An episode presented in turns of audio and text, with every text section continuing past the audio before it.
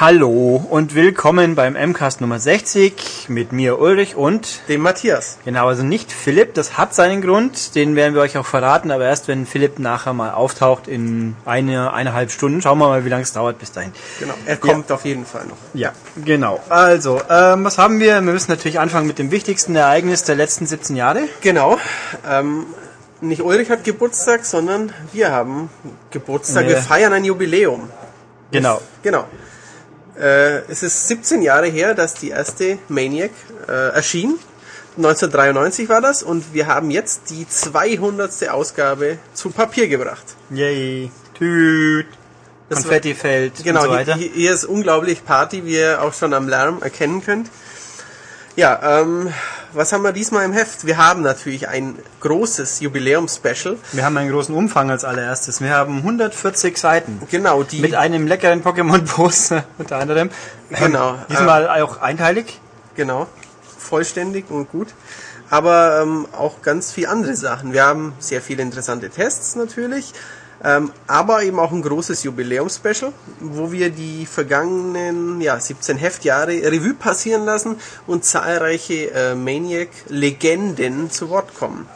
So berühmte Köpfe wie ein Winnie Forster, wie ein Christian Blendl, wie ein Thomas Sedlak, ähm, wie eine Janina Wintermeyer, ein Raphael Fiore, ein André Katzmeier und viele, viele, viele mehr. Thorsten Küchler und, und, und, und, und.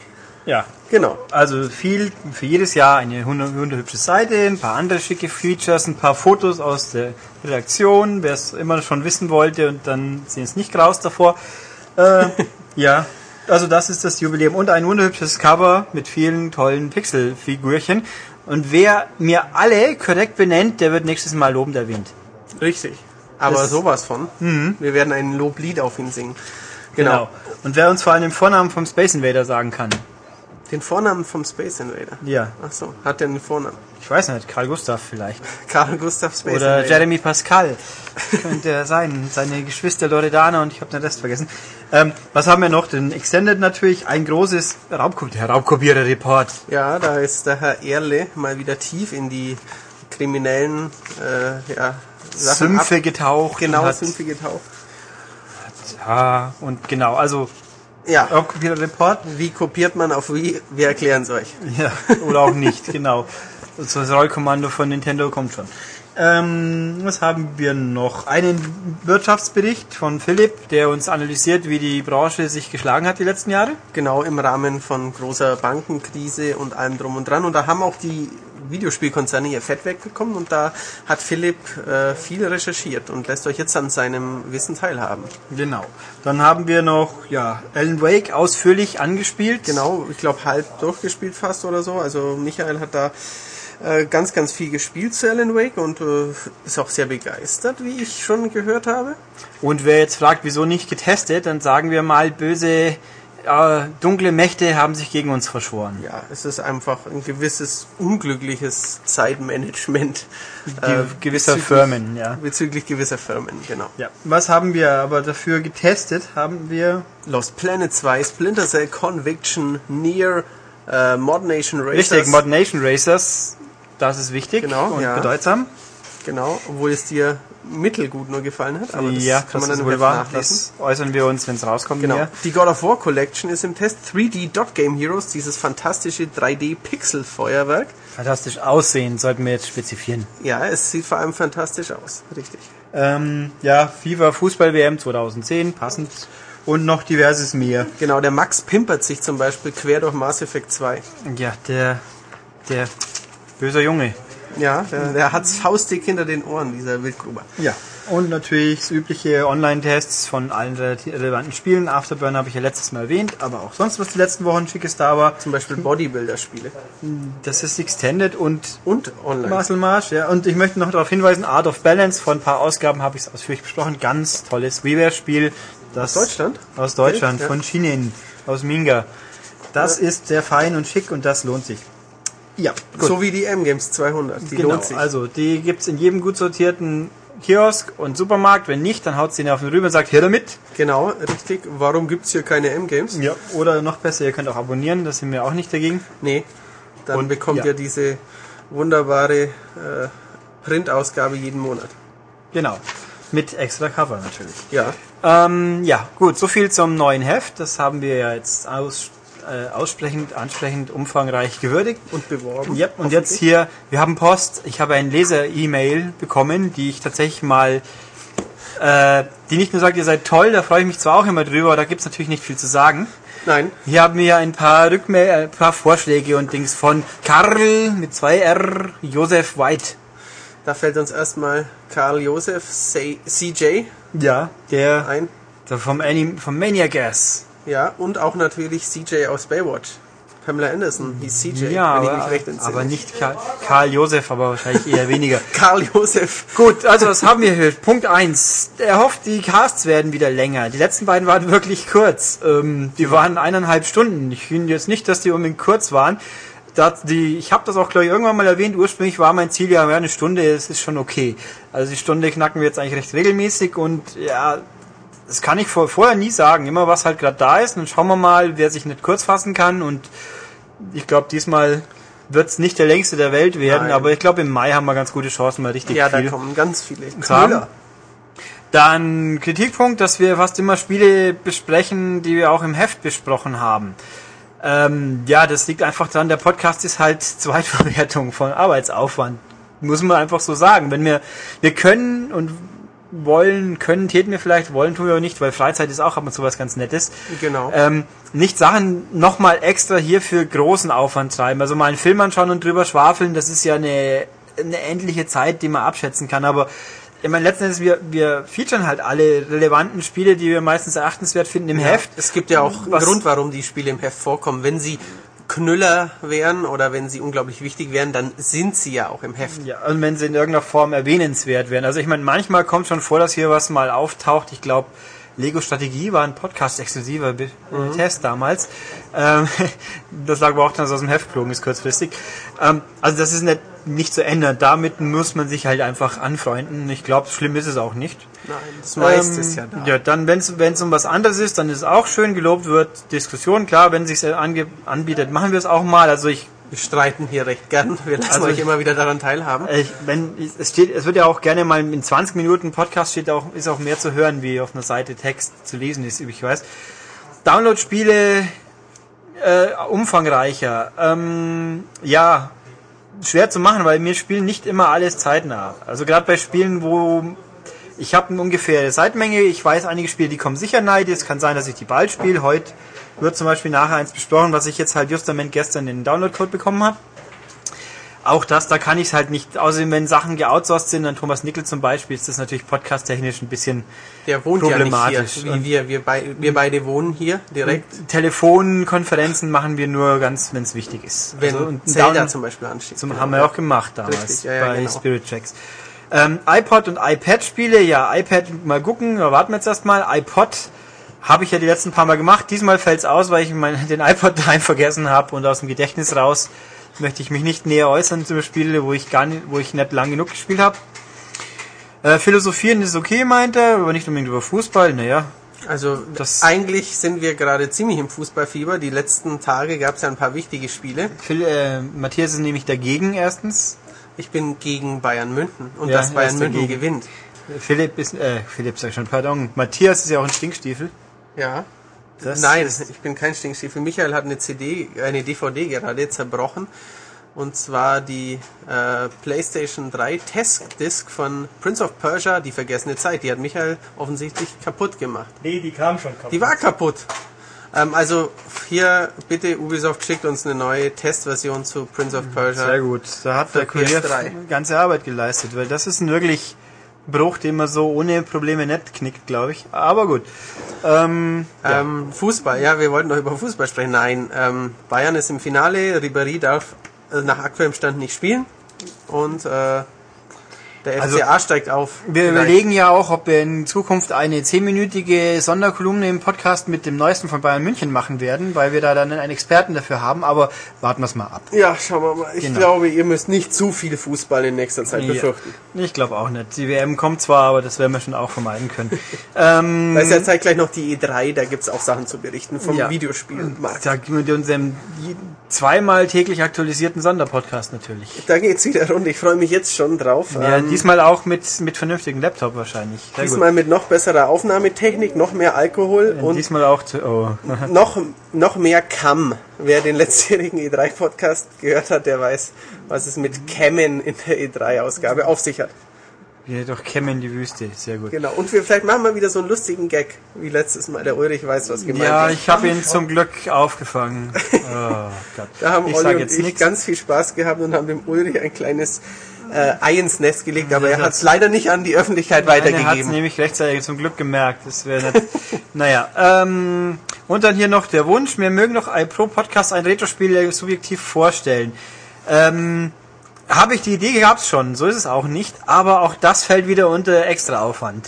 Ähm, natürlich könnte ich jetzt über Snake Rattle Roll 30, 40, 50 Minuten erzählen, aber das ist natürlich sehr beliebig und ja, vielleicht nicht für alle interessant und wenn dann auch noch jeder mitreden sollte, wenn wir hier, sagen wir mal, zu dritt sitzen, Ulrich hat Snake Rattle Roll nicht gespielt, Philipp ähm, weiß nicht, was Snake Rattle Roll ist, dann wird es vielleicht ein bisschen schwierig.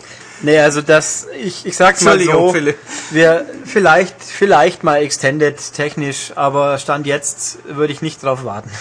Schauen wir mal. Sicher, sicher. Gut, dann haben wir den sensationellen Leserbrief und das sensationelle Heft abgehandelt. Jetzt gehen wir zu den sensationellen News-Themen. Sega beschert uns ähm, einen Schatz aus ihrer Gold-Arcade-Grube. Schön mal. formuliert. Ja. Ähm, es kommen zwei Arcade-Shooter der Jahre 1996 und 99 zurück. Die heißen Gunblade NY, also Gunblade New York und LA Machine Guns. Waren Lightgun-Shooter, vor allem der zweite hatte unfassbar große äh, MG-Knarren, mit denen man da in der Spielhalle in pausenloser Manier Gegner, Soldaten, Feinde, Terroristen umgenietet hat. Die, wie sehen die beide aus, Ulrich? Grafisch? Äh, schlecht. Schlecht. Also wir haben auf unserer glorreichen Webseite www.maniac.de für die Leute, die sich nicht auskennen im Internet, aber ihr habt ja dann einen Postcard Podcast bekommen. Ähm, da ist der Trailer und das sieht echt gruselig aus. Das sieht aus wie ein Wie ein Saturn-Spiel. frühes Saturn-Spiel, ja. Also, Also das erste. Das Ghost- zweite sieht aus wie ein spätes ich sag mal so, Saturn-Spiel. Ghost Squad ist natürlich ein neuer Automat, aber Ghost Squad war eine Schönheit dagegen. Ja, definitiv. Ähm, Also, das wird sich, also ich glaube, spielen wird sich ganz lustig. Ich habe die Automaten nicht gespielt, aber Sega Lightgun Shooter waren eigentlich großteils schon immer ganz okay. Aber es sieht einfach scheiße aus. Genau. Aber macht ja nichts. Wie Besitzer sind das ja gewohnt. Ha. Genau. Da- Das kommt, führt uns auch zum letzten Punkt.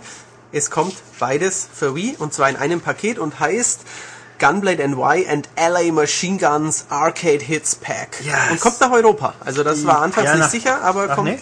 Also, zuerst habe ich das nur irgendwie, dass die US-Ratingbehörde das geratet hat. Das Also war die erste News. Der Trailer hat ja auch einen Pfeilnamen, wo USK drin vorkommt. Ich glaube, Okay. im, im Trailer wiederum ist kein USK drin. Also hm, schauen wir mal. Also ja, aber ja, das, das ist ja doch sehr ja, ich meine, Ghost Squad hat es ja damals auch geschafft, andere Eben. aber dafür wieder nicht. Also andere gucken wir mal. Ja, das dazu. Sega hat auch theoretisch noch andere spannende Sachen, die nicht so offiziell sind. Äh, böse, böse Menschen im Internet haben von ihrer Xbox Debug-Konsole Grabs gemacht, auf denen Sega-Spiele zu sehen sind, die im Partnernet, also im parallelen ähm, Xbox Live auftauchen, wo wir auch immer rumschnuchteln, aber Microsoft wird uns totschlagen, wenn wir was sagen, so sinngemäß. Wieso auch immer. Ich find's doof. Ähm, und da gibt's halt so erste Anzeichen, so wie damals vor ein paar Monaten Afterburner geoutet worden ist. Genau. Jetzt gibt's Anzeichen Sonic, das ist ja schon ein paar Wochen her. Sonic Adventure vom Dreamcast könnte kommen. Ist Da es- kann ich dazu nur sagen, ich glaube, das wird stimmen. ja, Orakel, Orakel. Ja. Und könnte jetzt, möglich sein. jetzt gibt's ganz neu noch Jet Set Radio könnte kommen. Genau. Da gab's mit Icon und so und ich mal, huch, und da, dazu kann ich sagen, ich habe keine Ahnung, ich habe es nicht gesehen. Okay. Und noch ein Spiel, das nennt sich Project Berkeley 2. Oh, Und alle sagen das, oh, das wäre Shenmue 2. hieß es so als Codename. Und denken wir, oh, Wahnsinn, denken wir, ja, prima, kauft halt wieder keiner. Also könnten wir es ja als Xbox Live Original veröffentlichen, dann wird es ja auch funktionieren. Also klar, deswegen ist das Ganze ein bisschen komisch. Wieso soll es als Live Arcade Spiel kommen, wenn es eine Xbox Version davon gibt? Das, genau, vom, von alten Jet Set Radio gibt's ja auch, dieses Das normale ist- gibt's nicht auf Xbox, Nee, sondern die das- Nachfolger Jet Set Radio genau. Future, ja, das ist ja Genau. ein anderes Spiel. Das macht dann Sinn. Wobei Jet Set Radio Sinn. Future ist, glaube ich, die Ami-Version kompatibel mit der Kompatibilität von der Xbox. Hilft einem natürlich nichts, weil ja kein Code-Free. Ähm, Shenmue, glaube ich, war es nicht. Das So, bei ob- uns. Shenmue 2, ja. Das gab es in Deutschland auch, Ja, oder? ja, das habe ich auf der Xbox Okay. nochmal gekauft. Ja, also das klingt faszinierend. Das ist natürlich wieder die Frage, werden Dreamcast-Spiele alle recycelt als Xbox Live-Download irgendwann? Ähm, keine Ahnung, aber cool wäre es teilweise schon. Doch, das wäre schon nett. Ähm, die Kon Konkurrenzkonsole Wii hat ja äh, alte Retro-Systeme und ähm, da wären wäre eine größere Spieledatenbank der Dreamcast-Bibliothek schon nett. Ich würde gern nochmal Power Stone spielen. An dieser Stelle eine kleine Bitte an Capcom. Tja, vielleicht kommt ja mal die Power Stone Collection als Download für die PS3 nochmal. Mir völlig egal, ich will Power Stone 1 online spielen, denn da bin ich gut. Ja. Also das, Gerüchte, Gerüchte und so weiter, aber gucken wir mal. Was haben wir schon Schönes? Was habe ich gefunden? Ein, was ist er genau? Der Creative Chief von Ruffian Games, die gerade Crackdown 2 machen, sagt, er macht sich Sorgen, dass die Entwickler heutzutage, sie vielleicht auch, Spiele machen, die zu einfach zum Schaffen sind. Ja. Und er, er findet, er fand es damals so geil beim Spektrum Spiele, die so unglaublich schwer waren, dass man für wahnsinnig geworden ist. Super und- Sache, ja. Ich meine, er weiß zwar, das kann man heutzutage nicht mehr machen, weil ja große Bandbreite an Kundschaft und ähm, das wäre kommerzieller Selbstmord, aber er wird es trotzdem gerne so machen. Und ich, ich kann immer nur sagen, wenn's ja, ich will beim Spielen, wenn ich für mich selber spiele, will ich Spaß haben und nicht arbeiten müssen. Ich meine, offensichtlich gibt es ja Leute, die glauben, das Beste ist, wenn man alle zwei Meter stirbt. Ja, also wir haben da eine recht ähnliche Einstellung. Ich spiele ein God of War auch. Meistens lieber auf Easy, weil ich da äh, abends schön genießen kann, konsumieren kann, ohne mich jetzt unglaublich anstrengen zu müssen. Aber natürlich gibt's schon Spiele, wo die Herausforderung ein wesentlicher Bestandteil der Motivation ist, ein Spiel zu spielen. Ähm, ich habe es aber selbst gemerkt, Mega Man, wie hieß das neue Mega Man? Das war der Zehner. Zehn. Genau, das Neuner habe ich schätzungsweise eine Viertelstunde gespielt, dann dachte ich mal, leckt mich doch am allerwertesten. Und äh, Mega Man auf dem Gameboy habe ich damals durchgespielt. Das war bestimmt nicht leichter, aber ja, heute ist man irgendwie nicht mehr so flexibel, eine Stelle 10, 20, 1000 Mal zu probieren. Außerdem bin ich ja der Meinung, dann macht halt in eure Spiele Schwierigkeitsgrade und der schwerste kann ja dann unmenschlich doof sein. Ist mir auch egal, solange, solange ich nicht dazu gezwungen bin, so zu spielen. Ja, das ist ein guter Kompromiss. Ich habe mich ja bis heute nicht an mein Demon's Souls hingewagt, weil ich irgendwo schätze, dass ich nach 10 Minuten keinen Bock mehr haben dürfte, so wie sich immer alles anhört. Demon's Souls muss definitiv äh, sehr frustrierend sein. Vor allem, wenn man drauf geht, verliert man irgendwie alles und muss als super schwache Figur wieder dorthin zurücklaufen, um seine... Wir werden es Ja. nochmal Also, näher ist erörtern, mutmaßlich, wenn wir haben ja einen Import-Test gehabt, der war Ja. aber geoutsourced an Herrn Nickel, aber demnächst kommt es ja bei uns doch noch irgendwann und dann Ja. werden wir schon nochmal Ich glaube, im Juni kommt es nach Deutschland. Ja, gut, also schwere, schwere, leichte irgendwas Spiele. Dann habe ich gefunden, lustig, lustig, und wen interessiert's? Gute Frage. Sci-Fi, der lustige Ex-Sci-Fi-Kanal aus Amerika, jetzt Syfy heißt. Ja, der hat sich Aha, umbenannt, um so. weiblicher zu klingen irgendwie. Schreibt mir jetzt SYFY, Syfy. Süffy. Liz? Ja, ja. Sie haben jetzt mit THQ einen Deal abgeschlossen, nämlich es wird einen zweistündigen Red Faction Film geben. Fantastisch. Ja. Red Faction ist ein früher Ego-Shooter gewesen, jetzt Open-World-Zerstörungsspiel. Ja, von eben THQ hat auch die Welt, also gut, unser Test sagt, es war ein sehr gutes Spiel. Ich persönlich habe mich nur begrenzt weit damit auseinandergesetzt. Ähm, und die Hauptrolle in diesem komischen Fernsehfilm wird Jason Statham spielen. Ja, Das ist natürlich, Jason Statham ist natürlich eine coole Sau. Und so gesehen hat dieser Film zumindest mal einen, einen ja. guten Punkt. Und der trifft auch das, das optische Stereotyp, nämlich, ähm, bullig. Also wenn man, wenn, wenn man ihn nur sieht, sieht er halt aus wie ein generischer Videospielheld. Ja, genau, jemand mit Aus Fraction-Händler auf genau, zum Beispiel. raspelkurzen Haaren, der dir ordentlich aufs Maul gibt. Aber er hat natürlich Ausstrahlung. Also in der Hinsicht, also im Gegensatz zu den meisten Figuren, die so aussehen, hat er eine Ausstrahlung. Das ist richtig. Also das ist prinzipiell interessant. Wann soll es genau kommen?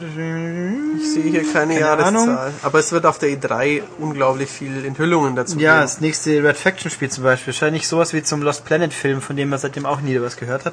Stimmt, da war Ja. was. Da war doch ein koreanischer Ja. Hauptdarsteller irgendwie involviert. Und da, also der Punkt ist auch bei Red Faction hier sagen die, wenn das was taugt, dann ist es ja als, als nachträglich als Pilotfilm zu sehen. Sie könnten sich auch eine Serie vorstellen. Jetzt glaube ich nicht, dass Jason Statham Bock hat, eine Serie im Fernsehen zu machen. Dazu hat er doch zu viel Erfolg im Kino. Ja, der ist Aber der kommt naja. ja dieses Jahr mit, mit Sylvester Stallone ins Kino.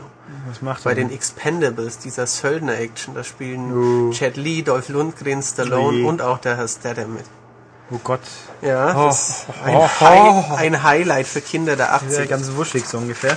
Ja. Naja, also das wird passieren irgendwie. Was haben wir dann noch in Ankündigung auch? Irgendwie, irgendwie hatten wir den Eindruck, wir wussten das alles schon ewig, aber scheinbar doch nicht. Aber jetzt ist es offiziell. Die Ja. Sims 3 kommt für Konsole. Ja, Yes. yes. Yes. Ähm, Es ist ein sehr erfolgreiches PC-Spiel, auch mit sehr, sehr hohen Wertungen bedacht im PC-Sektor. Also Was? da, ja, und auch, es ist auch so sau interessant eigentlich. Ich habe mich bloß nie hingetraut, weil irgendwie ich immer den Eindruck habe, ich müsste mich damit beschäftigen, damit ich was rauskriege vernünftig. du hast mal die Herbs gespielt, wenn Die Herbs war aber der. Konsolenableger. Genau, der war ja, ja. den fand ich auch gut, im Gegensatz zu vielen anderen Menschen. Ähm, was gibt's hier Spannendes? Ja, es wird das beste Konsolenspiel, bla, beste, halt das beste bisherige so. Sims, was okay, wie gesagt, Herbs war nicht so schlecht, die Sims waren eigentlich auch okay. Die waren auf PlayStation 2 schon auch, Ähm, glaube ich, ja. Das kommt von EA. Ja, integrierte Exchange-Systems für die Next-Gen-Konsolen, da kann man sich austauschen mit anderen irgendwie. Die Wii-Version kriegt eine exklusive Stadt am Meer mit einzigartigen Bewohnern, Merkmalen, Karrieren und Lebenswünschen. Okay. Das ist ja eh ein Zeichen von der Sims-Serie, dass da immer unheimlich viel Erweiterungen und extra Städte und sowas kommt. Also ich habe die nie groß gespielt, aber Ja. ich kriege ja auch die Pressemitteilungen von Electronic Arts und da bekommen dann alle paar Wochen, oh, jetzt gibt's wieder die Die Erholungsinsel Sims, wir oder uns jetzt sowas. am Hintern, genau. Genau, richtig. Ähm, hier steht auch, es gibt den neuen besonderen Momenti-Modus, der klingt wie eine Art Kampagne. Was so. dann auch nicht verkehrt ist. Das- ja, das ist äh, Wobei nicht klar ist, ob das nur Wii betrifft oder alle, aber es klingt fast nach Wii. Hm. Okay. Und auf dem DS kann man halt mit, dem- mit dem Stylus rumfuschen. Muss Und da, da gibt es einen. Story-Modus. Da muss man eine Familie quasi beglücken, äh, Okay. glücklich machen. Ähm, ja, also mal gucken. Das soll im Herbst, glaube ich, passieren. Mhm. Und dann schauen wir mal, was, was rauskommt. Also ausschauen soll es schon ganz gut. Ja, Ich bin nur nicht ganz, ich weiß nicht, ob die PC-Version, die spielt noch mit Maus und Tastatur wahrscheinlich. ich gehe davon aus, ja. Dann könnte das vielleicht ein bisschen, hm, Tricky mal gucken, wie es denn so wird. Was haben, ja, was haben wir noch? Ähm, Avatar. nee, achso, Oder? den habe ich übersprungen. Genau, der, der, Ah, der, ein Avatar. Avatar-Filmmensch hat Genau, der. John Landau, der Produzent vom Film, sagt, Fox ist schuld, dass das Spiel sich so schlecht verkauft hat. Der meint nämlich, Also die Filmfirma Fox, nichts mit Ja. Metal Gear. also nicht Ubi ist schuld, dass ihr Spiel nichts taugt, sondern ähm, Fox ist schuld, dass es nicht gut genug haben vermarkten können. Ähm, der meint zum Beispiel, also die Spielentwicklung darf sich nicht, da dürfen nicht die Studios die treibende Kraft dahinter sein. Es muss mehr so Filmemacher-System sein. Also, so, also man muss den spielerischen, den Spiele James Cameron, den Spiele Spielberg oder den Spiele Peter Jackson finden und mit dem dann halt eine Entwicklung aufbauen und der muss dann das Spiel visionär weiterbringen, wie auch immer. Wenn ihr jetzt noch sehen würdet, wie Ulrich zeitgleich gestikuliert, Visionär gestikuliert. ja, dann ähm, könntet ihr euch schon vorstellen, wie das perfekte Avatar-Spiel aussehen sollte. Und ich glaube, der Mann hat auch noch gesagt, dass die Filmstudios irgendwie halt teilweise zu wenig kooperativ sind und Ja. zu wenig Zeug rausgeben, zu wenig Artworks, Skizzen, Drehbücher in die Richtung. Ja. Ja, und dann, also was er sagt, das, also ich kann mich erinnern, dass es hieß, der Cameron hat aktiv mitgemischt bei allen möglichen Gedöns beim Spiel. Also mir wurde damals versichert, die Zusammenarbeit, die sei hervorragend. In der ersten Präsentation des, des letzten Jahres, vor einem Jahr, habe ich zum ersten Mal Avatar sehen dürfen. Da haben die gesagt, oh, wir sehen ganz früh Sachen vom Film und wir arbeiten echt brillant zusammen. Aber am Ende war das Ergebnis zumindest nicht brillant. Ich finde, also mir hat Spaß gemacht. Ja. Ich habe es auch tatsächlich beide nett. Kampagnen durchgespielt und alles gesammelt und dieses, also ich finde, es sieht optisch schick aus, es hat gepasst. Und wobei mir die Menschen sympathischer waren zu spielen, weil mit ihren Bleisplitzen kommt man noch besser klar wie mit der Openfall und Bogen. Von den von, Navi. von, den, Schl- von den schwarzen, von den blauen Schlümpfen. Ähm, nee, ein Punkt, wo er auch sagt, ist, dass Fox auch diverse Fehler gemacht und halt auch über, übervorsichtig war, dass äh, Fox nicht begriffen hat, dass Ubi das Spiel auch hätte ma vermarkten müssen. Das haben sie eigentlich gemacht, aber Ja. halt nicht erlaubt hat, dass sie einen frühzeitigen Trailer hinausstellen. Sprich, das hat dann für äh, dass es schwer gemacht hat, ein Publikum für dieses Spiel zu finden. Ich weiß nicht. Also beim Film, der 2 Milliarden einspielt, soll man meinen, der Filmbesucher ist das Publikum für dieses Spiel. Also das finde ich jetzt ein bisschen komisch. Wobei, was natürlich sagen, keinen Trailer nachstellen, ob das jetzt bei diesem umwerfenden Spiel, wie gesagt, ich fand es gut, aber es ist kein bisschen innovativ oder visionär oder irgendwas gewesen. Es war halt einfach ordentlich. Ähm, also es ist keine Dreamworks-Filmumsetzung, sagen wir so. Ähm, Die sich aber meistens ganz ordentlich verkaufen. Ja, aber da ist das- natürlich auch das, das ist das Zielpublikum, Kinder- die Kinder, Kinderpotenzial. die, oh, wir kaufen uns noch vier Spiele Hauptsache zu Cars. niedlich und, und Bubi gibt Ruhe, so ungefähr. Cars ist allerdings auch kein Dreamworks-Film. nee, gut. aber da gibt's ja auch drei Ja. Millionen Spiele zu. Ja. Immer noch. Oder Shrek gibt's ja auch immer noch. Immer ja, noch, Shrek immer kommt noch jetzt ein neues, Ja, ja. zwangsläufig. Ähm, also, wobei, ähm, ich finde es halt hier auch bescheuert, weil das Spiel hat ja auch mit der Story vom Film eigentlich nicht wirklich was zu tun. Das ist richtig, ja. Ist das ein Prequel gewesen? Ich weiß gar nicht. Das weiß ich Fall, Es ist eigenständig und wieso soll man es dann nicht zeigen? Ich meine, was sieht man an diesem Trailer? Die Umgebung, ja, die sehe ich aber im Filmtrailer auch und den gab's ja auch. Also ich habe es nicht begriffen und aber ich glaube auch nicht, dass das Spiel wesentlich besser gelaufen wäre. Ein bisschen kurios ist es schon, dass von zwei, dass so viele Leute es im Kino anschauen und doch keiner das Spiel kauft. ja, also ich weiß keine exakten Verkaufszahlen, aber es war wohl kein Knüller für uns. Nee, vor allem wird, wird Ubisoft Geld ohne Ende gelatzt haben, damit sie es haben überhaupt umsetzen dürfen. Ja. Und da ist dann natürlich schon, tja, gut. Was habe ich jetzt aber noch? Jetzt habe ich noch einen. Zwei, drei Punkte, Nehmen zwei wir den, Punkte auf jeden nehmen Fall. wir noch. den den, freundlichen japanischen Herrn zuerst. den Herrn Yoshinori Ono. Der Oh hat, no. Das ist der Produzent von Street Fighter 4 und natürlich jetzt aktuell Super Street Fighter 4. Ähm, ich weiß nicht, ob er bei Marvel vs. Capcom 3 auch mitmischt, da habe ich jetzt noch keine Informationen dazu, aber er möchte gerne ein anderes Spiel neu auflegen, weil es bei Street Fighter ja offensichtlich so gut geklappt hat. Ja, und der, er sagt halt, er würde gerne endlich wieder einen Darkstalkers machen. Fände ich persönlich nett. Spielerisch muss man mal gucken, aber von den Charakteren her ist Darkstalkers schon eine geile Franchise. Ja, die wäre mal wär lustig. Also vor allem auch in dem Stil. Er meint aber auch, sein Dings, er möchte ja gerne, aber und er ist ganz verzweifelt. Er möchte so unbedingt machen, oder? Aber Capcom lässt nicht. Böses, böses Capcom. Genau. Ja. Er meinte, er in jedem Interview, das er gibt, sagt er, geht er irgendwie noch auf Darkstalkers ein, nur damit der, der Titel irgendwie mal genannt wird und damit es dann nicht ganz verschwindet.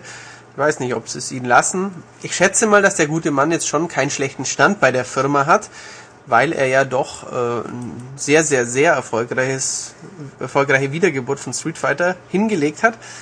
Aber ähm, ja, schauen wir mal. Also, Und ja, Ob sie ihn also lassen, das, le- weiß ich nicht. das letzte Darkstalkers war gleich das auf der PSP. das sah fantastisch war das, aus. eine, war das ein Remake Ja, oder das war das so eine Collection Ja. mit allen Darkstalkers-Teilen der letzten 20.000 Jahre oder so. drei Stück, glaube ich. Ja. Und jetzt drei, immerhin Morrigan wird in Marvel vs. Capcom 3 auftauchen. Ah, richtig. Oh, mal- Zuckerbussen. Sie wird einen Succubussi an ihre Yep. Gegner verteilen. Ach Gott. Ja, und das ist. Also, der will und darf nicht und sagt, man soll jetzt bei Capcom klopfen und sagen, ja, äh, lasst ihn machen. Ja, von mir aus. Könnt ihr machen. Darf er gern machen. Vielleicht ja auch als Download-Spiel, HD-Remake, man weiß ja nicht. Ich will es ja vielleicht nicht mal unbedingt spielen, aber anschauen hätte ich es mir schon. Einfach mal. Vom Morrigan zum Beispiel. zum Beispiel. Ja. Und Felicia natürlich. Das Katzenmädchen. Wir wollen Felicia. Ja. Ähm, was haben wir noch so? Ähm, ja, wir haben ja Mod Nation Racers, wie gesagt, im Test. Das ist, ähm, nee, das ist online, da sage ich jetzt noch nichts. Also kann man ja lesen. Mod Nation Racers gibt's in Amerika mal wieder. Viele, viele, viele Vorbestell-Boni. Also eins zum Beispiel, man kann Ratchet oder Clank oder Kratos oder Nathan Drake so, Mods haben. Ah, Äh, je nachdem, wo man vorbestellt. ach Gottchen. Super. Also wieder, wenn ich bei GameStop oder bei Genau. bla bla bla bla bla, Richtig. kriege ich das dazu. oder Amazon oder Game Crazy oder hab vergessen, Best Buy vielleicht, keine Ahnung. Ähm, das ist, ja, das weiß man schon und da kriegt man auch einen von vier anderen speziellen, die jetzt nicht an der Spielemarke gehängt sind, aber auch eigenständig sind. Ähm, kann man kriegen. Und was jetzt auch neu ist, Sackboy ist dabei. Das tut dem Spiel prinzipiell sicher Ja. gut. Der Und- ist ja knuffig. Es ist ein bisschen merkwürdig. Sackboy ist irgendwie auf in speziell nur in Sch- Mod Nation Racer scheinbar drin, wo der Aufkleber drauf ist. Sackboy ist drin und man kann den scheinbar auch nur kurz downloaden. Also es ist ein bisschen konfus. Ich habe es nicht so ganz gerafft, ganz ehrlich. Äh, ah nee, nur in der Erstauflage. Okay, also sprich immer wahrscheinlich. ähm, Wahrscheinlich, ja. aber also Sackboy sieht auch wirklich aus wie Sackboy. Es ist kein nachgebauter Sackboy, sondern der echte Sackboy. Und damit hat er eins, was alle Mod Nation Figuren nicht haben, nämlich Charme Das ist korrekt. und Ausstrahlung. Weil in Mod Nation Racers, man kann ewig viel mit seinen Figuren machen, die sind aber immer alle unsympathisch. Fand ich auch, ja. Ja, also schamfrei. Aber trotzdem, mir stinkt es. Ich Bonusinhalte finde ich gut, wenn es in der Special Edition ist, okay, aber immer dieses äh, in der Erstauflage oder vor allem diese verdammten Vorbestellboni, die sind so ätzend. Ich kann doch das Spiel nicht viermal kaufen. Also erstens will das, das ist niemand, doof. das ist eine Fläche, dann dann dann verkaufst du das Zeug halt online. Dann kostet halt einen Euro, wenn jemand unbedingt Kratos fahren will. Ist zumindest besser. Vielleicht wird es dann, dann noch nachgereicht. Gab es ja bei Little Ja, Planet dann auch immer diese Pakete. Ja, kommt vor, nicht überall, aber es Aber kommt vor. Also. Irgendwie, und ich meine vor allem bei uns, so ich das kenne, hier in Europa ist es eh schon immer schwierig, in Deutschland erst recht. Also mir stand jetzt, ich habe keine Ahnung, ob das bei uns passieren wird. Wenn ich jetzt frage bei Sony, dann wissen sie es wahrscheinlich auch noch nicht. Haben vermutlich auch keine Ahnung von der US-Aktion. Ja, und äh, ich find's doof. Und das nervt. Pfui. Gut. Haben wir ein bisschen gerentet. So, eine Newsmeldung haben wir noch, aber die nehmen wir erst nachträglich auf, weil wir dann noch den genauen Ablauf der News verfolgen müssen. Das machen wir also morgen. Ah, jetzt weiß ich, wovon der Genau. Mann spricht. Also in ein paar Sekunden werdet ihr diese Newsmeldung erleben dürfen, mutmaßlich. Und dann hört ihr das dann. Ja. So, wie erwähnt, haben wir jetzt inzwischen Freitag. Jetzt haben wir unsere letzte Newsmeldung vorbereitet, weil ja auch die fälligen, äh, wie soll ich sagen, Ereignisse sich ereignet haben. Ja, es gibt Großartig. natürlich nur, äh, ich bin ja hier wieder da. Genau. Äh, Mich, genau. Nein, du bist das erste Mal Achso, da. ich bin mein jetzt das Gott. erste Mal da. Ja, manche Leute haben diesmal nicht verstanden hier in der Redaktion, dass wir asynchron aufnehmen, also außerhalb der Reihenfolge und deswegen Kuddelmuddel, egal. Also soll heißen, ich werde später nochmal zu hören sein. Wir Das haben das äh, aber äh, schon vorher aufgenommen, Ja, gestern. ja, und deswegen auch obskure Verabschiedungsformulierungen. Genau. Egal. Also der Herde ist da und macht dann das, weil er unser politischer Motzkopf ist. Genau, weil der Steppberger keinen Plan hat von sowas. Dafür gibt es nämlich keinen Gamerscore. Und ich habe auch kein Interesse, mich tiefer damit zu beschäftigen, außer dass ich ich weiß, was das reicht ja, wenn du meckern kannst. Ich weiß, was passiert ist, das reicht nicht. Egal, also. Genau. Äh, Wir wollen über den deutschen Computerspielpreis sprechen, der am Donnerstagabend, am 29., sprich gestern Abend, verliehen wurde. Und da gab es im Vorfeld schon ein bisschen, ja, wilde Diskussionen, sei es in diversen Facebook-Themen oder äh, auch die Welt hat äh, darüber äh, geschrieben. Ähm, zu Recht. Ähm, was ist passiert, Ulrich? Fassen wir es nochmal zusammen. Nein, wir, wir gehen noch einen kleinen Schritt weiter zurück ähm, und sprechen erstmal kurz darüber, was ist der Deutsche Computerspielpreis überhaupt?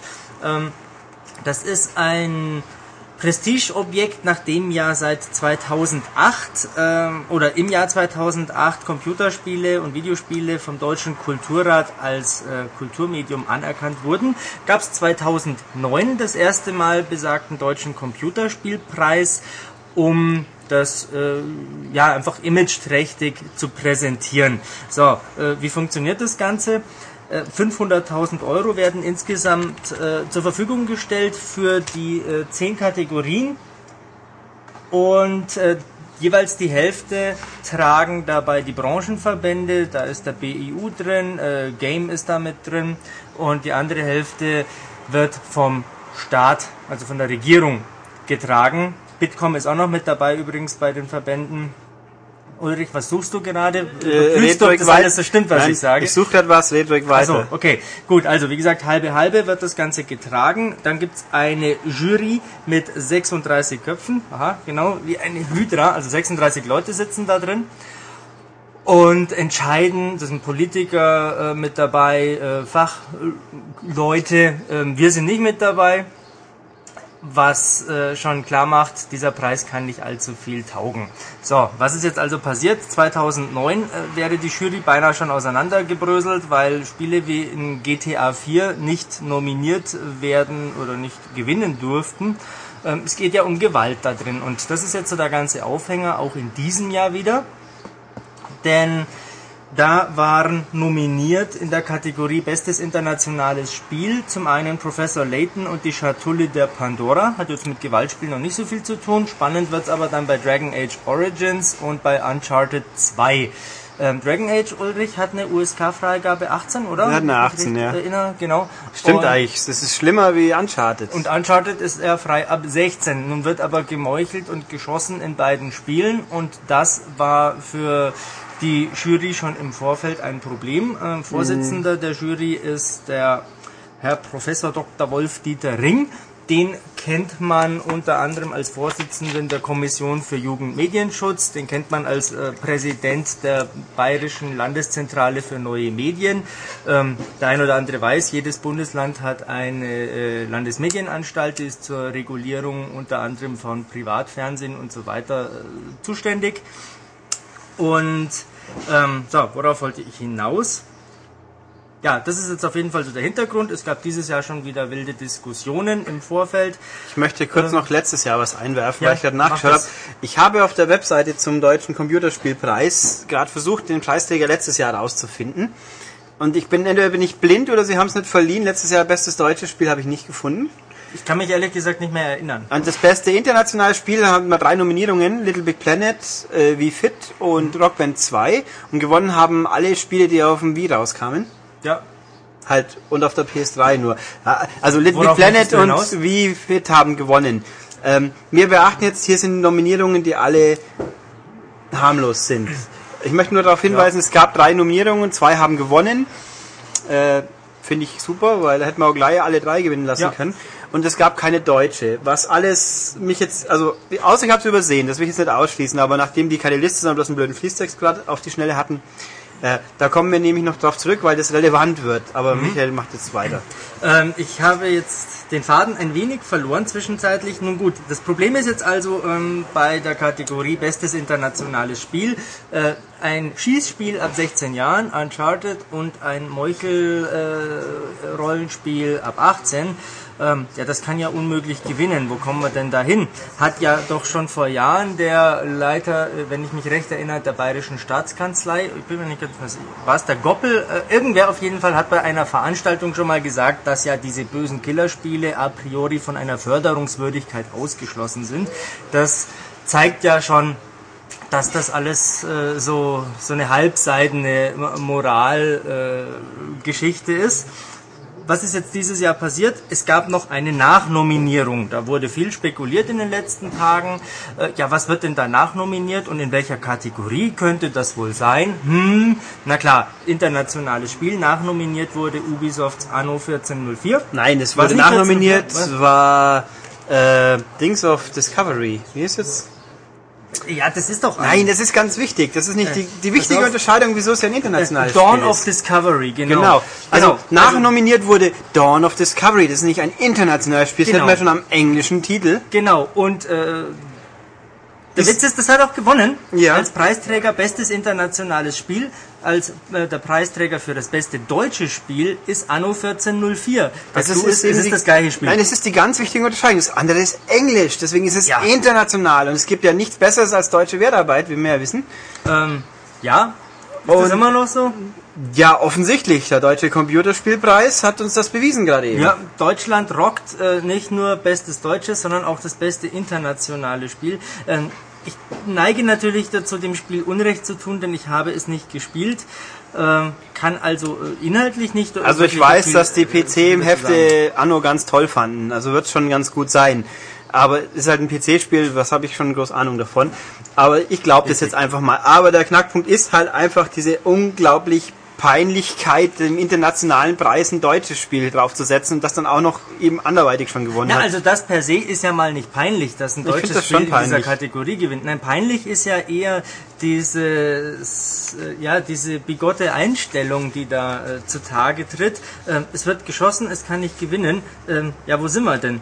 Ähm, Also- wer, wer, wer soll denn diesen Preis ernst nehmen? Na, ich finde, ah, beide. Ich finde nach wie vor, das, äh, das ist natürlich sowieso, aber auch trotzdem, es kann doch nicht sein, dass ich international, wenn ich eine riesengroße Auswahl habe, ein deutsches, wieso war es doch nicht ursprünglich nominiert? Da fängt es doch an. Und ich Das bin halt, ja das ich bin halt der Meinung, dass man am besten ausländisches Spiel, das soll halt ein Spiel aus dem Ausland sein. Warum? Weil das sich hätte halt eine so definiert. Frage, wie ist es bei den Oscars? Da kann doch der beste internationale Film wird doch auch nicht ein amerikanischer genommen, weil die Nicht haben ja zwingend. Nee, Der nein, der sein. beste ausländische Film ist definitiv ein Film, der nicht in Deutschland, äh, nicht in Amerika produziert ist. Das ist wichtig. Ja, das ist Es muss ein. Auslandsfilm sein. Aber es könnte doch auch bei der Oscarverleihung ein deutscher Film gewinnen. Ja, ein deutscher Ja, natürlich, aber- aber es ist ja ein amerikanischer Event. Ach so. Ja. Verstehst du, was ja, ja, ja, ja, ja, ja. Es gibt ja extra so eine internationale Ja, ja. Aber ich weiß Ja. nicht, ob man mich hört. Ich, Ich denke schon. Der Schmied mein gibt mir gerade recht, war die Kurzfassung davon. Ähm, natürlich, es ist, es ist für wenn ich es explizit als international definiere, hier gibt es ja irgendwo eine Regel. Die, die ganzen anderen Nominierungen sind ja alles deutsche Spiele, die zu 80% in Deutschland entstanden sein müssen. Mhm. Dann würde ich doch bitte schön den Umkehrschluss nehmen, das zeigen muss dann ander, für die internationale Kategorie ist eben explizit nicht zu 80% in Deutschland. Ah, okay. Ja, also, ja, ja, ja, ich natürlich, schon. natürlich ist Deutschland ein Teil von international, somit ja. soll's da, könnte es da vorkommen, aber ich finde, wenn man schon extra ausgrenzt, dann sollte man sich auch die Mühe machen, ein Spiel zu suchen, das nicht anderweitig schon bepreist ich, worden ich, ist. Ich hasse es jetzt auch noch vor laufendem Mikrofon zu, äh, zu tun oder zu sagen, Ulrich, aber du hast recht. Ja, sag ich doch. Ähm, ähm, ihr da draußen nee. seid mein Zeuge. Ich habe ihm recht gegeben. Aber, also das ist alles, es ist total einfach hier wirklich, wie eben in diesem Weltartikel war, dass es ein, ein fauler Kompromiss ist, weil zwar die, weil halt Jury treibende Kräfte ein Spiel mit einer Pistole drin nicht gut finden wollten. Es ist auch gut zu lesen in der Begründung für den Preis für Anno respektive Dawn of Discovery wird explizit lobend hervorgehoben, dass da konfliktfreie Lösungen so weit vorne stehen und wollen wir uns die Zeit nehmen und ich lese das mal schnell vor. Dann liest das mal vor. Denn ähm, da müsst ihr euch da draußen die Mühe nicht machen, das noch selber zu suchen, wobei das alles schön zu finden ist auf der Internetseite des Deutschen Computerspielpreises. So, also die Begründung in der Kategorie Preisträger für bestes deutsches Spiel Anno 1404 lautet, bei Anno handelt es sich um ein sehr aufwendiges, liebevoll gestaltetes und sehr ausdifferenziertes Aufbaustrategiespiel mit großer Spieltiefe. Die historisch angesiedelte Wirtschaftssimulation enthält sich im Schwierigkeitsgrad steigernde Handlungsmöglichkeiten, durch die das Erkennen von zum Teil auch komplexen Zusammenhängen gefördert wird. Das Spiel propagiert ein friedliches Miteinander sowie den Austausch unterschiedlicher Kulturen. Das Spielerleben ist abwechslungsreich und vielschichtig. Auch müssen ab und zu Rückschläge verkraftet werden. Anno 1404 besticht zudem mit einer großartigen Grafik. Ja, und bei Dawn of Discovery wird noch explizit hervorgehoben, dass es insbesondere im europäischen Ausland sehr erfolgreich ist. Äh, Im europäischen Ausland wird weniger auf dem PC gespielt, aber na gut. Also ich könnte ja. mich jetzt nicht, na, wir hätten mal schauen sollen, ob es in England wirklich mal in den Top 40 auftaucht ist, aber äh, der Punkt ist also, wie gesagt, ich glaube, dass ja Anno, was war ich bei den besten deutschen Spielen nominiert? Bei den besten deutschen Spielen war nominiert, warte, ich sehe auf meiner Liste nach. Ja, warum steht das da dann nicht drauf? Das kann ja wohl nicht wahr sein. Oder ich glaube, das war so ganz komisch. Das beste deutsche Spiel wird aus den, der Hammers. Der Preis für das beste deutsche Spiel wird aus den Preisträgern der anderen Kategorien ermittelt. Oh. Mit Ausnahme des besten internationalen Das heißt. Anno 1404 ja, es war immerhin, das haben sie, stimmt. Anno, das ist als bestes Jugendspiel nachnominiert worden gleich. Das war ursprünglich überhaupt nirgends nominiert. Das ist auch wieder so. Äh, es gibt also keine Kategorie bestes deutsches Spiel. Es muss aus den anderen Kategorien kommen, die haben, was hatten wir? Serious Game, Jugendspiel, Kinderspiel, mobiles Spiel, Browserspiel und Konzeptspiele. Es gibt also gar kein bestes, nicht mindestens Jugendspiel. Äh, als Kategorie. Also ein erwachsenes Spiel per se kann eigentlich überhaupt nicht gewinnen, weil es hier keine Kategorie dafür gibt scheinbar. Also es ist doch total wischiwaschi, das Ganze. Das ist es definitiv. Ähm, wir haben auch, was, auch noch die anderen Preise, teilweise ignoriere ich sie mal, weil Serious Game und Browser Game, ja mein Gott, ähm, naja, also das große Sarah Wiener Kochspiel ist ja. natürlich schon ein Obwohl. Bei, bei Bestes Serious Game ist Megalopolis nominiert. Das ist, wer uns regelmäßig in Printform lesen mag, der dürfte es hoffentlich wissen, ein Xbox Live Indie Game von Monkeys in Spacesuits. Das kommt aus Deutschland. Wir haben die guten Leute auch mal vorgestellt. Das war ein nettes, ordentliches Indie Game. Also okay, Respekt Leute, ihr habt eine Nominierung verdient. Den gönne ich dann mal auch. Ähm, Wobei das war serious. Es war halt ein, Sim City mit ökologischem Hintergrund. Das ist also serious offensichtlich. Aber weißt du, worüber ich mich freue, Ulrich? Der, der, Preisträger in der Kategorie Bestes Jugendspiel ist äh, The Whispered World von Dedalic aus Hamburg. Bestes Kinderspiel. Was? Nein, das ist, da war es nominiert. Ach so, haben sie es Meine Liste hier, Be Preisträger Bestes Jugendspiel. Ja, dann haben sie das auch umgeschubst ähm, irgendwie. Also wie auch immer. Ähm, auf jeden Fall The Whispered World hat was gewonnen und das ist ja schon zumindest mal sehr schmuck da anzuschauen. Da kann ich, kann ich nichts zu sagen, weil ich weder gespielt noch groß drüber gelesen habe. Gespielt habe ich es auch noch nicht, aber ich habe nur Positives drüber gehört. Ähm, also auch das halt einfach, also Kategorien. Wir haben beste Jugend, beste Kinder und bestes Mobilspiel. Also die Plattform gibt's hier. Wieso nicht bestes Heimkonsolenspiel? Ja. Also, und dann bei bestes Mobilspiel haben wir nominiert Anno 1404, steht auf der einen Liste, wo wir auf einer nicht näher genannten Webseite geschaut haben. Das kann so nicht stimmen, weil 1404 war das PC-Spiel. Also wird das auch Erschaffe deine Welt gewesen sein. Ja. Ähm, Geheimakte 2, Puritas Cordas, oder wie es hieß? Yeah, Puritas Cordis. Cordis und Jana Sisters. Gut. Genau, darüber ähm, müssen wir unbedingt noch sprechen. Das die, die haben nämlich gewonnen. Ja, Jana Sisters hat gewonnen. Ist das beste mobile Spiel Aus Deutschland. aus Deutschland? Nein, steht, das ist nicht eine speziell deutsche Doch, Kategorie, muss deutsch oder? sein, weil ja, alle Kategorien aus, habe ich doch schon vorhin so, gesagt. so, Alles schon ist aus Deutschland. Ah, okay. 80-prozentig Deutschland. Ähm, ja, was Ach war so, die Begründung? Haben wir die hier Ja, die irgendwo? Begründung haben wir natürlich hier. Äh, wollen wir mal. Jana Sisters ist ein Retro-Jump'n'Run aus der Side-Scrolling-Perspektive für Nintendo DS, inspiriert von Jana Sisters für C64 Amiga, beziehungsweise dem originalen Nintendo Super Mario Bros. Spiel. Ja, das ist ja wohl richtig. Das Spiel bietet eine nette Einführung mit geringer Zugangsschwelle. Ja, es ist furz simpel, das stimmt. Äh, ist für Männer wie Frauen attraktiv und enthält nur minimale aggressive Elemente. Das ist schon mal ganz wichtig. Äh, die Verwandlung von der netten Jana hin zur Punk Lady und zurück wird durch vom Spieler kontrollierbare Spielelemente geregelt. Das stimmt nicht, weil die Zurückverwandlung passiert in dem Moment, wo ich einen Fehler gemacht habe. Das will ich nicht sagen, dann habe ich was kontrolliert, dann habe ich es eben genau nicht kontrolliert. Das Spiel besticht durch einfache Bedienung, schöne Plattform, adäquate Steuerungselemente, ja, Steuerkreuz und ja gut, Mikro ein bisschen. Charmante Retro-Musik und Grafik sowie durch gelungene Charakterdesigns und Animationen. Jana Sisters ist explizit für die Plattform gut geeignet und bietet dank einer präzisen Steuerung für Jump'n'Run-Fans Unterhaltung auf überzeugendem Niveau. Für Actionfreunde sowie alle Anhänger der, des Jana-Kults zu empfehlen. Äh, ja, also kurz gesagt, ich habe es damals getestet. Ich will was dazu sagen. Äh, genau, Entschuldigung, Ulrich, ich, äh, jetzt müssen wir uns den Ball hier hin und her werfen. Ja. Ähm, genau, du hast es damals getestet. Ich lese jetzt äh, den wohl deutlich zutreffenderen Begründungstext vor für 63 Spielspaßpunkte. Ulrich meint, wer dem C64-Debüt der Schwestern heute noch nachtrauert, genießt mit dem DS-Update eine kräftige Prise Nostalgie. Moderne Zocker empfinden die schlichte Hüpferei dagegen als veraltet. Eigentlich begrüße ich es, wenn sich ein Jump'n'Run traut, bewusst unkompliziert und gemächlich zu sein. Dann sollte aber umso mehr Fantasie im Leveldesign stecken, was ich hier vermisse. Die Hüpferei variiert kaum, die wenigen Extras kommen selten zum Einsatz und der Endboss bleibt stets derselbe. Weil die Steuerung gut funktioniert, spielt sich's angenehm, doch es fehlt insgesamt der Reiz.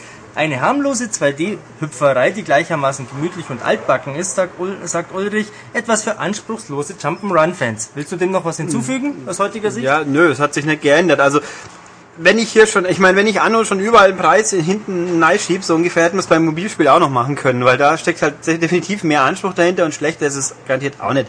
Also, Genesis, das ist halt einfach ein, ja, Nostalgietrip und nicht mehr. Also es ist, ich kann mir doch nicht, selbst aus, wenn man nur auf deutsche Spiele beschränkt, das gibt's doch nicht, dass es was Spannenderes gab. Ähm, was ich auch nominiertechnisch, Anno, Anno hat es auch in die besten Kinderspiele geschafft. Das ist jetzt zwar offensichtlich gewaltfrei und somit kindertauglich, aber das Spiel ist doch viel zu komplex für einen Sechsjährigen. Auch wenn es die, die Erschaffe deine eigene Weltversion ist. Also diese ganze Nominierungsgeschichte, ich meine, das Feedback unter den Spielern hat man ja sowieso schon verfolgt, ist unisono negativ. Es ist einfach lächerlich. Ich meine, natürlich die Spitze ist halt einfach, Anno gewinnt beides. Es ist einfach doof. Weißt du, was ich dazu zu sagen habe?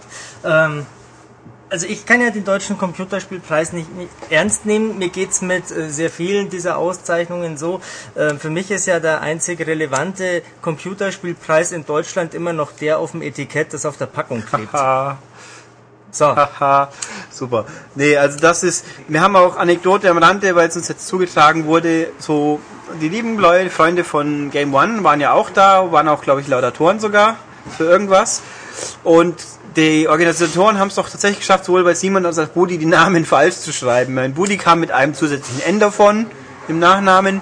Das geht ja, aber Herr, Herr Kretschmer hieß irgendwie plötzlich Stefan Kretschmann. Ich glaub Oder auch, ja. Simon Nee, Kretschmann. nee, Stefan Kretschmann, und dann war da der Vorname durchgestrichen und mit schwarzem Stift nochmal irgendwie drüber gekritzelt.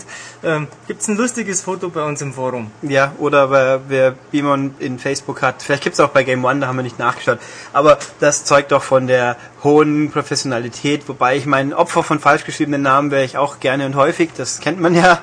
Aber trotzdem. Ach, der Herr Steppenberger. Ja, super. Oder Ulrich schreibt man auch für gewöhnlich mit einem L. Auch wenn das nicht jeder glauben mag. Ja, ein Aufruf hier an unsere Podcast-Hörer. Ähm, wenn ihr wollt, dass äh, Ulrich uns Spaß bereitet, dann schreibt ihm doch E-Mails mit äh, vielen falsch äh, buchstabierten Variationen seinen, seines Namens. Für die besten haben wir Ja. bestimmt einen Preis, oder? Ja, t- nein.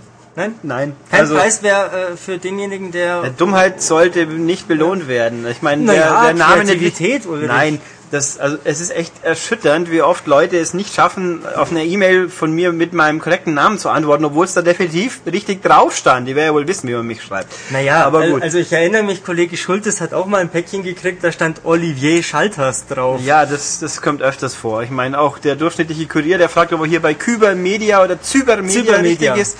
Das kennen wir ja auch alles, aber egal. Also wir, wir, wir wickeln jetzt auf oder kommen zum Ende so langsam von diesem Teil. Genau. Wir finden diesen Preis also äh, fragwürdig und ich meine Nein, abschaffen. überflüssig. Nein, nö, ich finde, Mensch. es ist, es soll ihn ruhig geben, aber er sollte halt vielleicht realistisch irgendwie die reale Welt beachten und nicht im Wolkenkuckucksheim. Es gibt keine Spiele, wo geschossen wird. Ich meine, man muss halt einfach, ja, genau, irgendwo habe ich auch gelesen, es ist ja doch so gern Inglourious Bastards, ist ja auch links Ja, und ja. rechts gelobt worden und dieser Film ist ein bisschen brutal. Ja, unabhängig davon hat. finde ich ihn in- inakzeptabel.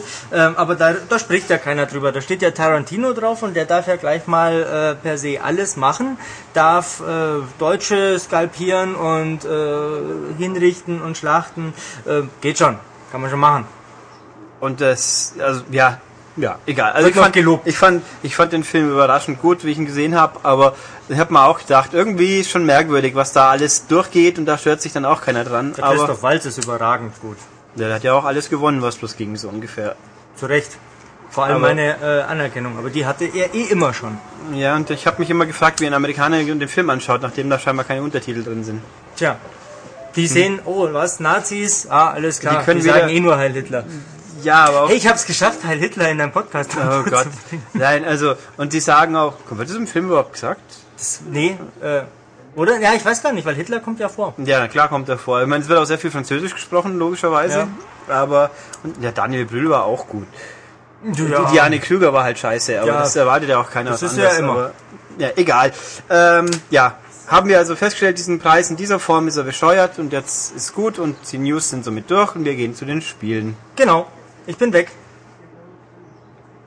Ja, wie gerade vor ungefähr zweieinhalb Sekunden gesagt, jetzt also die Spiele der Woche und der letzten Woche. Und deswegen fangen wir an mit der letzten Woche, weil da nämlich der entsprechende Mensch, der das getestet hat, keine Zeit hatte. Deswegen haben wir ihn jetzt diesmal, nämlich Max. Hallo. Das war sehr dynamisch und enthusiastisch, Max. Ich habe das in meinen Kaffeebecher rein. Ich kann das gerne nochmal machen. Hallo. Ich kann aber auch sagen, guten Tag, Herr Steppenberger, wenn dir das lieber ist. Ich habe mir gedacht, ich... Soll ich jetzt ähm, deinen zweiten lustigen Vornamen outen? Josef. Äh, Josef, Sepp auch gern. Maximilian Josef Wildgruber. Dessen schäme ich mich nicht. Ich bin dann nach meinem Vater benannt und jeder, der darüber lacht, kriegt eine aufs Maul.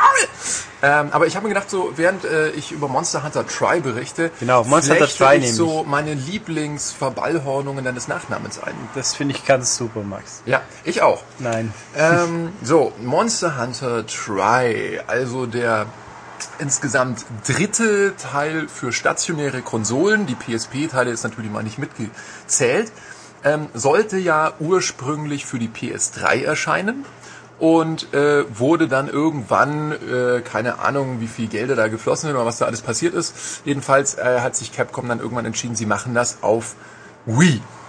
Man merkt, ich lasse, jetzt, ich lasse jetzt den Artikel vor der Wii weg, weil ich weiß nicht, ob es dem Wii, des Wii oder Le Wii heißt. Deswegen sage ich so, es kommt für Davi, Wii, natürlich. der Wii. Davi, da. Wer von Monster Hunter noch gar keine Ahnung hat, ähm, ein kurzer Abriss des, der Spielmechanik der Zentralen. Ihr spielt einen prähistorischen Monster Hunter, Überraschung. Ähm, das Ganze ist eigentlich ein Actionspiel, allerdings eher RPG-lastig. Also es geht auch um ähm, Sammeln von Items und die Verbesserung von Fähigkeiten und so weiter. Ähm, dieser prähistorische Monsterjäger ähm, durchstreift recht prachtvolle Landschaften, also irgendwie Tundra oder Sturm um toste Gipfelhöhen, irgendwelche Moorlandschaften und so. Und in dieser Welt äh, leben alle möglichen, meist ziemlich groß dimensionierten Urzeitbewohner, Saurier, äh, irgendwelche zotteligen Grasfresser, ja. Könnte man die auch als Monster bezeichnen? Man könnte, man Ah. könnte, man muss nicht. Wahnsinn. Ähm, also manche davon sind eben so diese, diese klassischen Saurier-Fleischfresser sind wahrscheinlich so die, die, der, der Inbegriff ja auch des, des Monsters, äh, wovon dieser Begriff überhaupt erst etymologisch herrührt. Und ähm, ja, wie funktioniert das Spiel? Im Grunde genommen zieht man los, man hat eben ein, ein zentrales Lager, ein Dorf, eine Hütte, äh, wo, wo man sein, sein ganzes Zeug, was man so eben gesammelt hat, äh, aufbewahren kann, wo man sich ähm, ausruhen kann, Sachen futtern kann und so weiter. Und äh, dazwischen zieht man eben los zu bestimmten Jagdquests, die meistens daraus bestehen, dass man eben sagt, jage das Monster Ruorudorosu oder so heißen die dann, oder hole mir 20 ähm, Eckzähne von einem äh, OBS-Boten oder so, keine Ahnung. Ähm, Äh, okay. ja, ähm, dann zieht man los mit einer von äh, etlichen Waffen, mit denen man sich eben ausrüsten kann und bringt dieses Monster zur Strecke in Actionkämpfen, die ziemlich, ich sag mal, simulationslastig sind. Man könnte auch böswillig sagen, die sind ein bisschen klobig, wenn man es jetzt zum Beispiel mit wirklichen Actionspielen wie God of War oder so vergleicht. Ähm, und das trifft eigentlich alles auch immer noch auf den dritten Teil auf Monster Hunter Try zu. Ähm, hier kann ich das Ganze äh, immer noch so steuern wie in den früheren Teilen, die also in Japan einen ziemlichen Erfolg äh, gefeiert haben, auch aufgrund äh, der Online-Fähigkeit der PSP. Also es gibt, äh, ich weiß nicht, ich glaube es gibt zwei PSP-Teile, vielleicht gibt es in Japan auch mehr, da habe ich nicht so Mir den drei. Überblick. Also ein Unite war gleich der dritte. Das kann sein. Also ich habe zwei auf jeden Fall getestet äh, und äh, das Ganze ist bietet sich eben extrem dafür an, diese äh, Uhrzeitjagden, dass man die im Team ähm, unternimmt. Ja, so kann man eben einen Heiler abstellen oder vorne einen äh, mit einem Schwert und Schild äh, bewerten Jäger, der also die heftigsten Attacken eines großen Monsters abfängt und hinten steht dann einer mit einer riesigen Lanze oder einem riesigen Schwert. Das ist also auch so ein Markenzeichen der Monster Hunter Serie, dass diese Waffen ähm, gewaltig sind.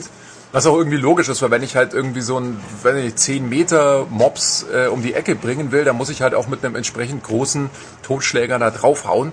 Sonst äh, ist der Effekt eher lachhaft. Ja, denkst du, dass da jetzt so der, der die Grundidee äh, hinter dem Spiel rübergekommen ist? Ja, ich denke schon. Ja, schön. Ähm, Gibt es einen bestimmten äh, Punkt, den ich hier noch etwas äh, weiter ausbreiten soll? Was interessiert dich denn am neuen Teil besonders? Äh, Ich glaube, es stört dich, dass ich gleichzeitig hier ein bisschen was äh, das werden, werden wir verkraften. Ähm, ähm, online brauche ich nicht fragen von momentan, weil wir noch nicht ausführlich online gespielt haben. Denke ich. Na, dazu kann ich vielleicht kurz, also das ist ein Problem ein bisschen, ähm, weil ich denke auch beim dritten Teil ist der Hauptgrund, ähm, warum man es spielen sollte, dass man eben mit Kumpels zusammen auf die Jagd geht. Mm, Und sie haben die Verhaltensweisen der Monster auch ziemlich aufgebohrt, im Gegensatz zu den Vorgängerteilen. Die haben jetzt so richtige schöne ähm, natürliche ähm, Verhaltensweisen. Also dass eben, was weiß ich, große Monster jagen kleine Monster. Es gibt so, einen, so eine Art Kreislauf der Natur, die man ausnutzen kann zur Jagd. Mm. Als Beispiel, ähm, es gibt so einen, so einen, was weiß ich, so einen komischen Vogel. Ich, mir fallen die ganzen Namen immer nicht ein. Dazu spiele ich es jetzt auch nicht 100 Stunden lang genug, dass ich mir die alle merken könnte. Ähm, es ist so ein, so ein, so ein Truthahn-ähnliches Teil, auch ziemlich groß. Der ist an sich eigentlich nicht besonders spektakulär, aber der ruft zum Beispiel andere Monster um Hilfe. Und äh, so kann ich halt, wenn ich, was weiß ich, ein bestimmtes Monster haben will, dann kann ich den quasi als Beute benutzen, äh, als, als Köder benutzen. Solche Geschichten kann man jetzt eben machen. Und das Ganze macht einfach im Team noch wesentlich mehr Spaß. Und ähm, das Problem ist einfach, wir haben einen ausgedehnten Multiplayer-Test vor, haben ihn aber noch nicht gemacht. Und ich kann jetzt guten Gewissens dazu einfach noch nichts sagen. Ich hoffe sehr, dass mein Lieblings-PR-Mann ever, Harald, mich bald erhört und mir äh, das nötige Equipment äh, zur Verfügung stellt, um diesen äh, Test ausführen zu können. Das wird schon hinhauen. Oh yeah. Oh je. Ähm, was will ich noch? Also wenn ich jemand bin, der noch nie Monster Hunter vorher gespielt hat, Ja, äh, bringt mir das Spiel die ganzen Grundlagen auch vernünftig bei. Das ist ein guter Punkt. Ähm, die Vorgängerteile mussten sich gerade hierzulande oder eben in, im, im Westen den ähm, Vorwurf gefallen lassen, dass sie schon recht schwer zugänglich waren. Also sowohl von den Taktiken her, äh, welche Monster sollte ich jagen, damit ich gute Items krieg, als auch so von ganz einfachen äh, Bewegungsabläufen her. Also wie muss ich die Kamera drehen, um, um irgendwie möglichst effektiv ein Monster zu umrunden, um ihn dann in den Rücken zu fallen. Diese Steuerung ist nicht ganz einfach. Ähm, und das konnte man sich halt, äh, wenn man von Anfang an dabei war in der Serie, vielleicht auch so peu à peu aneignen. Man konnte es sich natürlich auch in den Vorgängerspielen ähm, aneignen. Das war aber zum Teil etwas aufwendig, wenn man es alleine machen musste. Wenn man natürlich in einer großen Online-Community drin ist, dann kann man sich da von Kumpels viel beibringen lassen, aber die besteht eben gerade in Deutschland noch nicht so oder bestand zumindest damals nicht so. Und äh, das war Capcom auch klar und sie haben deswegen absichtlich eine sehr ausführliche und ausgedehnte Solo-Player-Kampagne eingebaut, die also zig Stunden lang geht, wo man eben in einem eigens dafür ausgedachten Dorf namens Mogadorf heißt es, glaube ich, wobei das nichts mit der Mobile Gamer zu tun hat. Was ich äh, ein bisschen schade finde, aber da kann man eben auch nichts dagegen machen. Ähm, in diesem Dorf eben ankommt und quasi von den NPCs, also von den Dorfbewohnern in die Handlung eingeführt wird, äh, auf die ersten Jagden geschickt wird und dann eben auch die Zusammenhänge, die komplexeren Zusammenhänge des Spiels erklärt bekommt, eben äh, was mache ich aus welchem Rohstoff, äh, den man eben so sammelt. Also man sammelt eben auch Beeren, Kräuter, Fell, Leder, Fleisch und was der äh, Urzeitjäger sonst noch so gerne im Schrank hat.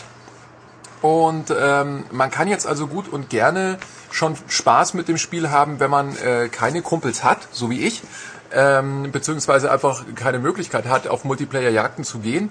Ähm, allerdings irgendwann merkt man dann eben, es ist es ist dafür gemacht, dass man, dass man eben im, im, im Team jagt und dass, dass man unterschiedliche Rollen verteilt. Und ja, darauf warte ich jetzt noch.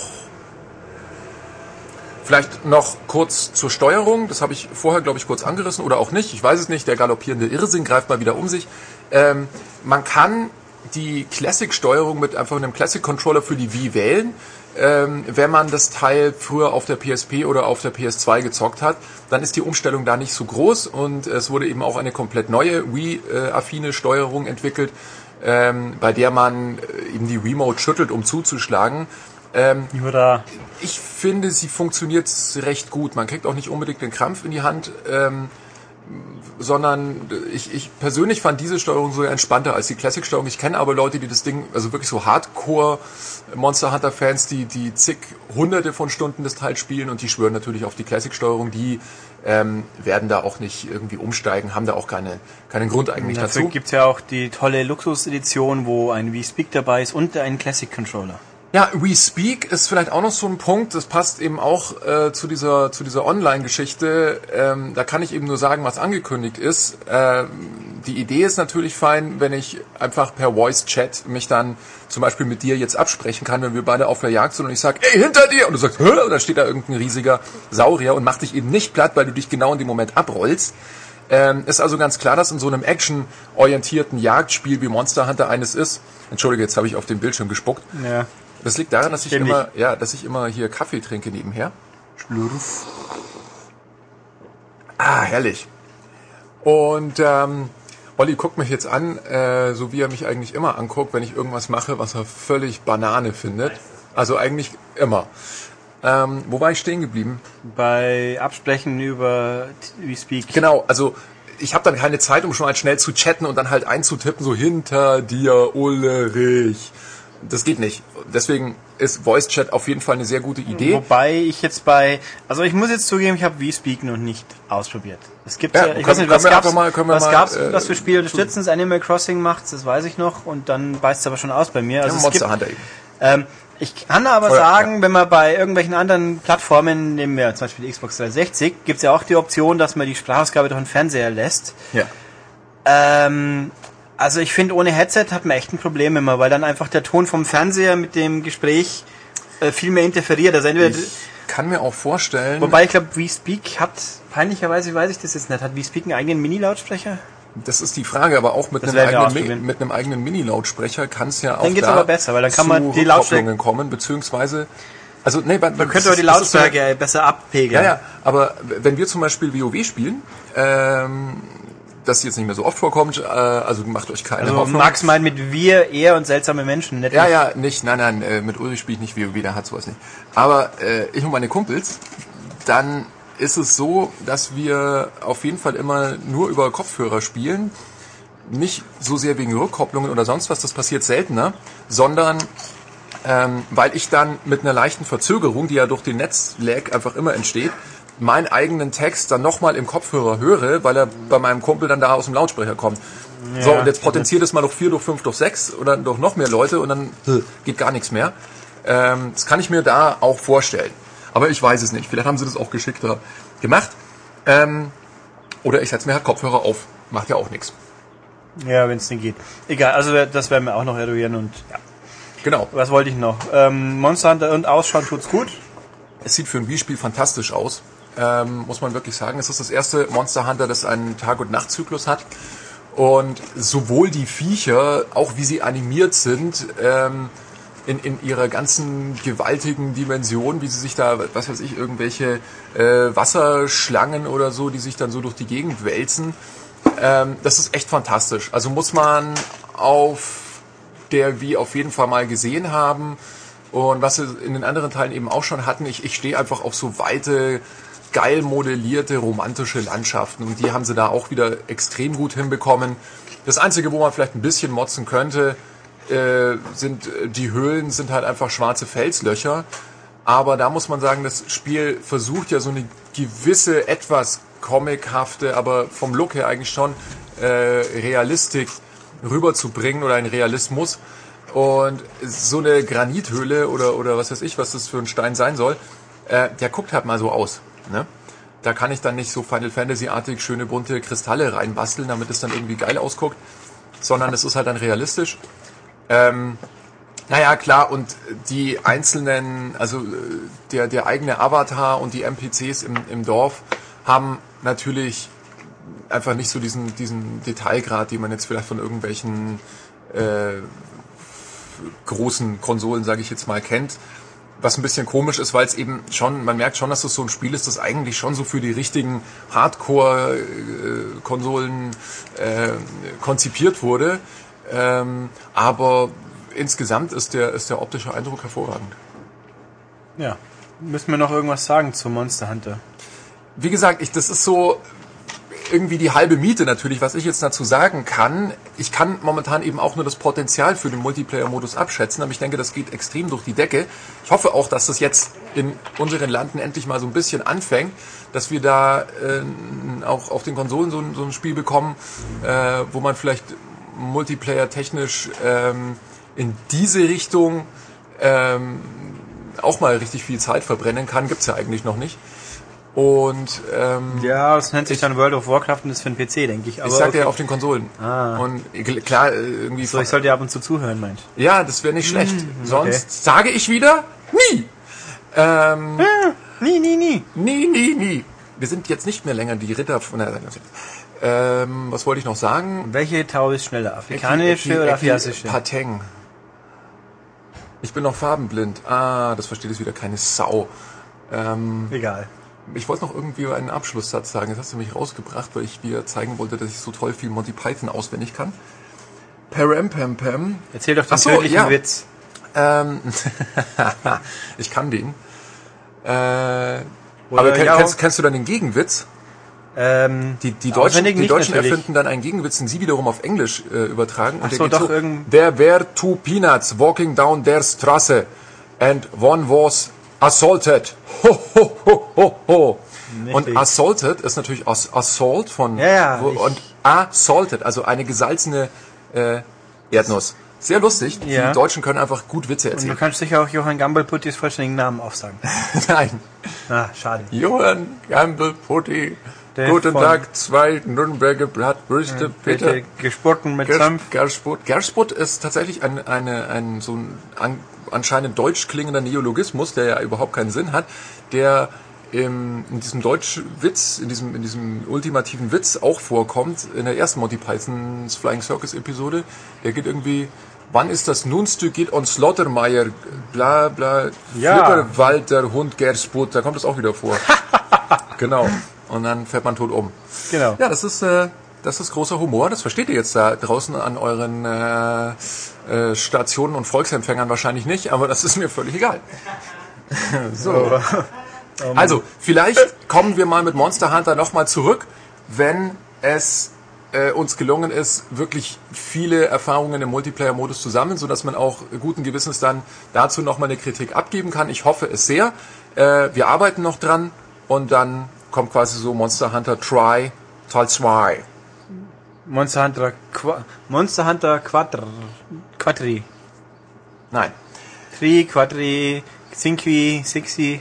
Ich darf, ich darf einen, einen Ausspruch von dir aus einem vergangenen Podcast zitieren.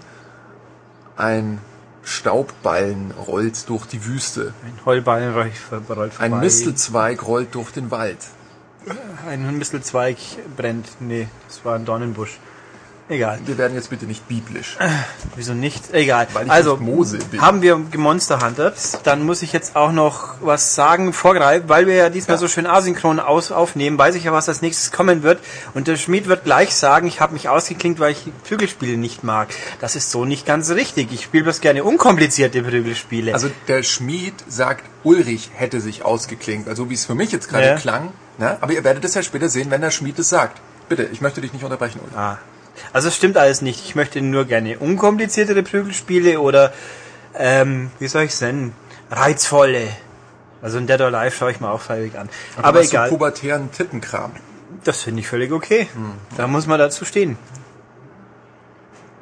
Ja, in echt schon. Naja. Egal. Okay, gut. Max geht jetzt wieder des Arbeitsmäßigs woanders hin. Was? Ach so. Genau, richtig. Soll ich nicht noch was zu, äh, zu Das, nein, nein, nein, das kommt ein anderes Mal. Wirklich? Ja, wir machen immer, wenn die Spiele rauskommen.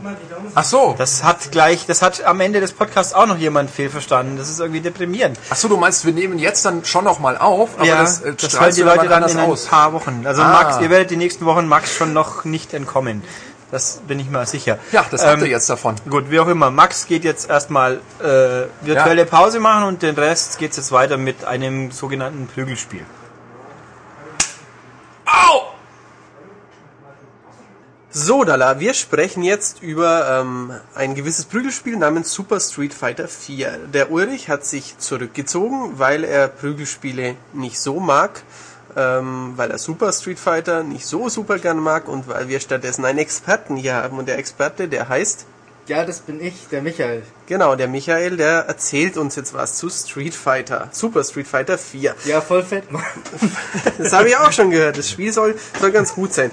Ähm, ich habe auch gehört, dass dir die, die zugrunde liegende ein Jahr alte Originalversion ein bisschen gefallen hat. Die zugrunde liegende äh, Version, du meinst Street Fighter 4? Genau. Das hat mir ähm, leidlich gefallen. Es sah nicht besonders gut aus, spielte sich wie ein Sack Kartoffeln und naja, Street Fighter war noch nie cool. So, jetzt Aber, genau. Ironiemodus aus. Ähm, Street Fighter 4 na- war natürlich schon hervorragend. Ähm, Capcom sagt zum Nachfolger selbstbewusst super. Street Fighter 4, da haben sie recht. Ähm, das ist, ähm, kann man, ich denke, man kann es mal ganz allgemein so unterschreiben. Das ist besser als der Vorgänger. Ähm, aber vielleicht sollten wir erstmal darüber sprechen, was Super Street Fighter 4 überhaupt ist. Es ist ein 2D-Kampfspiel, also Genau, spielerisch ein 2D-Kampfspiel, grafisch ein 3D-Kampfspiel genau. und ähm, die klassische Beat'em-up-Franchise von Capcom schlechthin. Genau, Kick, Punch, Feuerball, Drehkick und so weiter. genau, also kämpfen halt. Man, man, man spielt kämpfen. Eins man, gegen eins. Genau, man spielt Schlägern, äh, eins gegen eins. Ähm, man kommt nicht besonders weit, wenn man wie jetzt, verderbe ich es mir wieder mit den ganzen anderen äh, äh, Zockern da draußen. Ja. Man kommt nicht so weit wie bei Soul Calibur oder Tekken, wenn man einfach nur wild auf die Knöpfe drückt, was Street Fighter 4 für gemütliche Partyabende mit ein bisschen geübten und völlig ungeübten Spielern ziemlich uninteressant Ja, weil macht. der, der das nicht kann, der steht da und macht 200 Low Punches hintereinander. Genau, weil äh, Dann passiert nichts. er schon die grundlegende äh, Vorgabe Viertelkreis und Schlag für einen Feuerball äh, irgendwie nicht umsetzen kann. Ich habe das häufiger ausprobiert und immer wieder bin ich dran gescheitert. Dahin wir spielen lieber Soul Calibur. Eben mit Sophitia oder Maxi kann man da schon leichter was fabrizieren. Genau. Ähm, Ähnliches sieht man ja auch immer, wenn wir hier mit unserem Chefredakteur Redakteur Olli Street Fighter spielen. Da freut er sich immer ganz besonders drauf, so, oh, jetzt gibt das mal hier dem Herde aufs Maul. Ähm, und ja, irgendwie scheitert er immer ganz kläglich. Aber man muss sagen, diese grundlegende Mechanik eines Viertelkreises mit, mit in Zusammenhang mit einem Aktionsbuttondruck, den, den beherrscht der Olli noch. Aber darüber hinaus, wenn dann, dann noch ein zweifacher Super Dash Cancel dazukommt, dann wird's schwierig. Dann wird's schwierig. Ähm, das ist aber auch nicht leicht. Da habe ich ja jetzt auch ungefähr ein Jahr lang schon ausgiebig gespielt und trainiert, weil ich ja letztes Jahr zum Release des Spiels auf einem Turnier war. In diesem, äh, diesem Sinne einen Gruß an den Toni und an die Neutrons die ja, wenn hier dieser Podcast erscheint, bereits ein Super Street Fighter Turnier äh, am Laufen haben am Freitagabend in Schwäbisch Gmünd. Alle Informationen gibt's auf maniac.de. Und äh, ja, das hat mich letztes Jahr so äh, traurig gemacht, dass ich da so übel die Fresse vollgekriegt habe. Nicht, dass ich es nicht verdient hätte, aber es, es konnte ich nicht auf mir sitzen lassen. Es wird mir wahrscheinlich jetzt nicht äh, anders gehen, weil ja, das Interessante an Super Street Fighter 4 ist wie beim Vorgänger, man kann, wenn man diese grundlegende Mechanik begriffen hat, wie du sie gerade äh, gesagt hast, relativ schnell Erfolge feiern. Dann sieht man schon so einen Feuerball, dann sieht man auch mal so einen, ja, coole Moves, aber es geht doch sehr in die Tiefe, wenn man sich äh, dann äh, um Frame-Zählerei bemühen möchte, um die erwähnten Dash-Cancels. Also man kann ja doch so ziemlich jeden äh, Move abbrechen und äh, andere wieder aneinander rein äh, vom normalen Move in eine Super Combo oder in eine Ultra Combo gleich direkt übergehen. Ähm, und dann noch das, fällt mir gerade nicht ein, wo du einen Schlag quasi kriegst, aber trotzdem nicht zu Boden gehst. Also die zwei Knöpfe auf einmal, wer ist denn die Attacke? Fällt mir gerade ähm, ein. Fokus-Attack? Den Fokus, genau. So, ja, quasi, ja, dass genau. du ein Feuerball kommt auf dich zu, aber wenn du die machst, dann schluckst du den quasi. Genau. Offensiv gehst du einen halben Stunde davon und äh, ja, ja, ja genau, das oder? machst du nur, wenn du äh, die Focus Attack gleich mit dem Dash cancelst. Ja, also Focus Attack quasi mit mittlerem Schlag und mittlerem Tritt äh, starten und Feuerball absorbieren und dann gleichzeitig zweimal äh, in eine bestimmte Richtung drücken. Dann steht man plötzlich vor dem Gegner, der gerade noch in der Recovery von seinem Schuss ist und kann ihn gleich mal packen oder aufs Maul hauen oder was auch immer so. Aber wer jetzt da genauere Details äh, und ein bisschen Nerd Talk hören möchte, der wendet sich natürlich an unseren Extended Podcast wo ich äh, mit äh, entsprechend gebildeten äh, Spielern mich äh, lang und breit darüber ausgelassen habe. Auch über die Veränderung des Balancing im Vergleich zum normalen Street Fighter 4 zum genau. Beispiel. Genau. genau, da hat sich nämlich ein bisschen was getan zum Guten. Ähm, ja, es ist jetzt ja mehr mehr Balance Stichwort Zagat, ist mehr Balance drin und es ist auch, ähm, wie mir Michael versichert hat, ähm, ein bisschen mehr Abwechslungsreichtum in puncto Kampfstil noch jetzt in Super Street Fighter, weil äh, zum Beispiel der äh, türkische Ölringer Hakan und äh, ich glaube auch die Yuki. Juri. Äh, Ju Juri, ach so, Juri. Die süße Juri. Ja, Juri hört sich an wie ein russischer Schläger ähm, in Street Fighter und nicht wie ja. äh, eine Koreanerin, eine Cyborg. Aber du weißt natürlich, dass der russische äh, Schläger das in Street ist der Fighter Zangief ist, genau. genau. Schönen richtig, Dank. Richtig, ja, genau. aber es gibt ja noch einen russischen Schläger, oder? Da weiß man es nicht. Ähm, ich glaube, M. Bison kommt aus Thailand. Der kommt aus Thailand? Die Karte früher war immer Thailand, wenn ich mich recht entsinne. Er sieht nicht sehr thailändisch er aus. Er sieht eher aus wie ein äh, General der Roten Armee. Das ist, glaube ich, nicht ganz ungewollt. ja. Absolut. Ähm, ja, ich wollte noch was sagen ähm, zum Balancing. Ach ja, genau.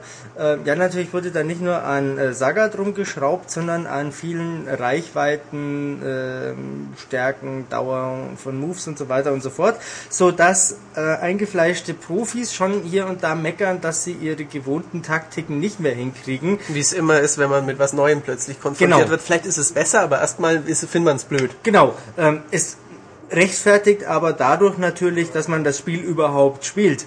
Ich habe da jetzt in letzter Zeit auch häufiger mal hin und her gewechselt, eben zwischen Street Fighter 4 und jetzt der Super-Variante und das Spielgefühl ist schon sehr, sehr ähnlich natürlich, aber im Detail doch anders.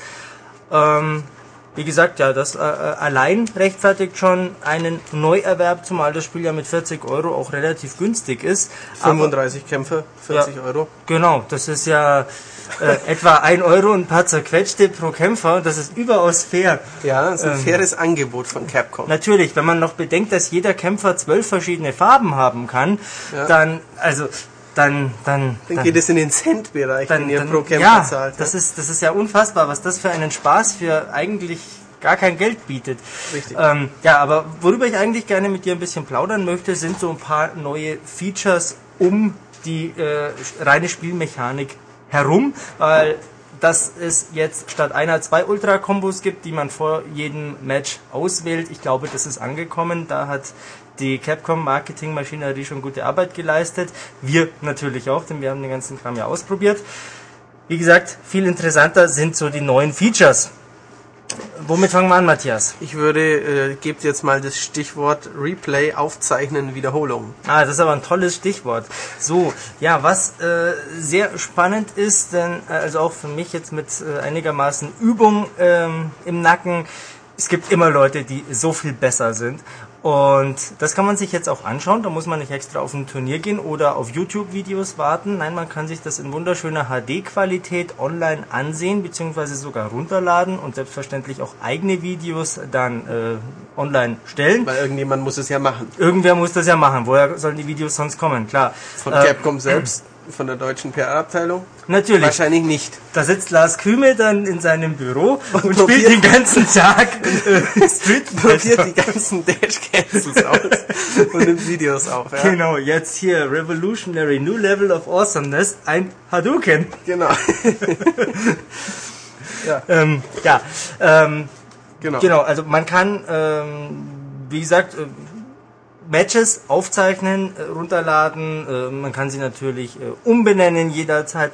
Ähm, was ich sehr praktisch fand, man kann sie in Zeitlupe sich ansehen und gleichzeitig natürlich die gedrückten Tasten einblenden, so dass man dann nachvollziehen kann, was diese verrückten überwiegend Japaner wahrscheinlich da gemacht haben, um die wildesten Manöver auf dem Bildschirm zu zaubern.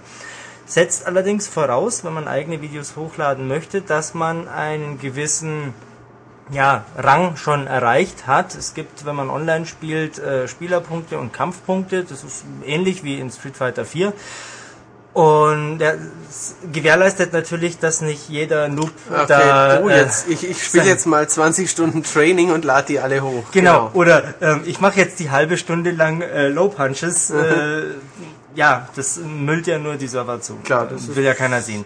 Ähm, wobei es natürlich auch, wenn ich mich jetzt recht erinnere, schon wieder ein paar Tage her, dass ich nachgesehen habe, so ein Rating-System gibt. Ja, genau, das gibt's, äh, wo man die Videos natürlich dann auch bewerten kann. Ah, okay, klar, das ist freilich sinnvoll, weil hat man sich offensichtlich, ja, YouTube und Co., man klickt ja auch eher drauf, wenn das Ding 5 Sterne hat, Ja, als, als 0. Logischerweise kannst du das auch nach Regionen sortieren, sprich äh, Japan gibt's, Nordamerika gibt's, Europa gibt's und äh, andere gibt's. Ähm, Und Kämpfern auch, oder? Genau, du kannst Also ich kann auch sagen, jetzt will ich alle ähm, Replays mit T-Hawk zum Beispiel. Äh, nicht speziell mit T-Hawk, ähm, soweit ich das jetzt weiß, sondern Okay. nach äh, Ursprung gewissermaßen. Du kannst die Klassiker, Ryu, Ken und Ah, Konsorten okay. haben, die neuen Charaktere, dann die, die aus einem aus Street Fighter Turbo äh, Ah, okay. Variante stammen oder Ah, aus solche Gruppen äh, ja quasi, genau okay. Mhm. oder aus der Alpha-Serie äh, solche Sachen kannst du filtern und das ist ganz praktisch. Und äh, ja, wie gesagt, ein nettes, sehr nützliches Feature, aber ja nicht das einzige. Es wird, und da leite ich jetzt mal über zu den Klamotten, zu der Kleidung, ähm, da gibt es auch einiges Neues zu berichten. Im Vorgänger war es relativ schwierig, zusätzliche Farben fürs Kostüm freizuspielen. Stichwort Seth, oder? ähm, Oder nicht nur? Nee, das hat mit Seth jetzt gar Okay. nichts mal zu tun. Nee, es war einfach relativ aufwendig und jetzt kannst du nicht nur im Arcade-Modus, sondern auch im äh, Versus-Modus einfach mal so gemütlich drauf losprügeln äh, und wenn du dann irgendwann in den Startmenü äh, über den Startbildschirm zurückgehst, dann wirst du zugeballert mit Ah, sie haben Genau, genau. und so. Neue Okay. Provokationen, neue Farben und so weiter und so fort. Insgesamt sind es, wie schon gesagt, zwölf Stück, zehn reguläre und äh, zwei zusätzliche für all diejenigen, die noch einen Speicherstand von Street Fighter 4 auf ihrer Festplatte haben. Also wenn man will, vielleicht auch schnell aus der Videothek Genau. ausleihen, dann hat man noch den Spiel Speicherstand. Ganz genau so ist es. Genau. Ähm, ich spiele jetzt mal noch kurz den aufgebrachten Zocker. Ähm, ich habe mir jetzt Street Fighter 4 gekauft und alle Kostüme online erworben. Kann ich die denn noch verwenden? Ja, Okay, dann bin ich ja beruhigt, Michael. du kannst ja Street Fighter 4 einlegen und dich daran erfreuen.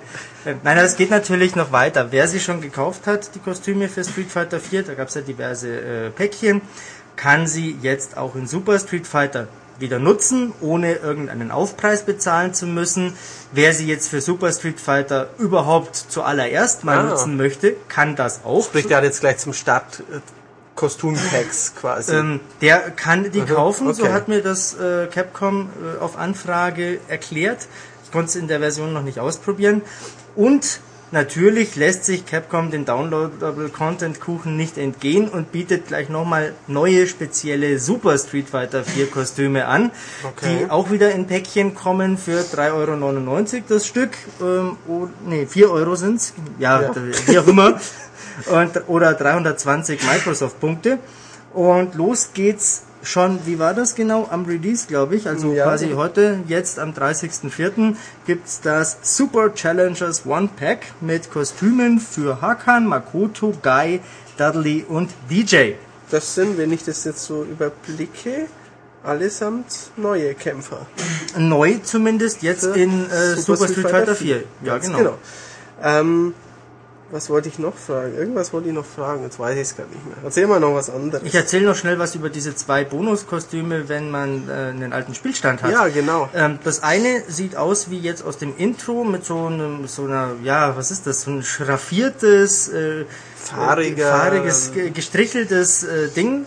Ähm, sieht im Intro fantastisch aus. Im Spiel als Kostüm sieht es ziemlich kacke aus, äh, weil da einfach nur wie so ein Filter drüber gelegt ist. Also diese Schraffur ist nicht unbedingt an die Wölbung eines äh, Oberarms meinetwegen angepasst, sondern einfach zack drüber.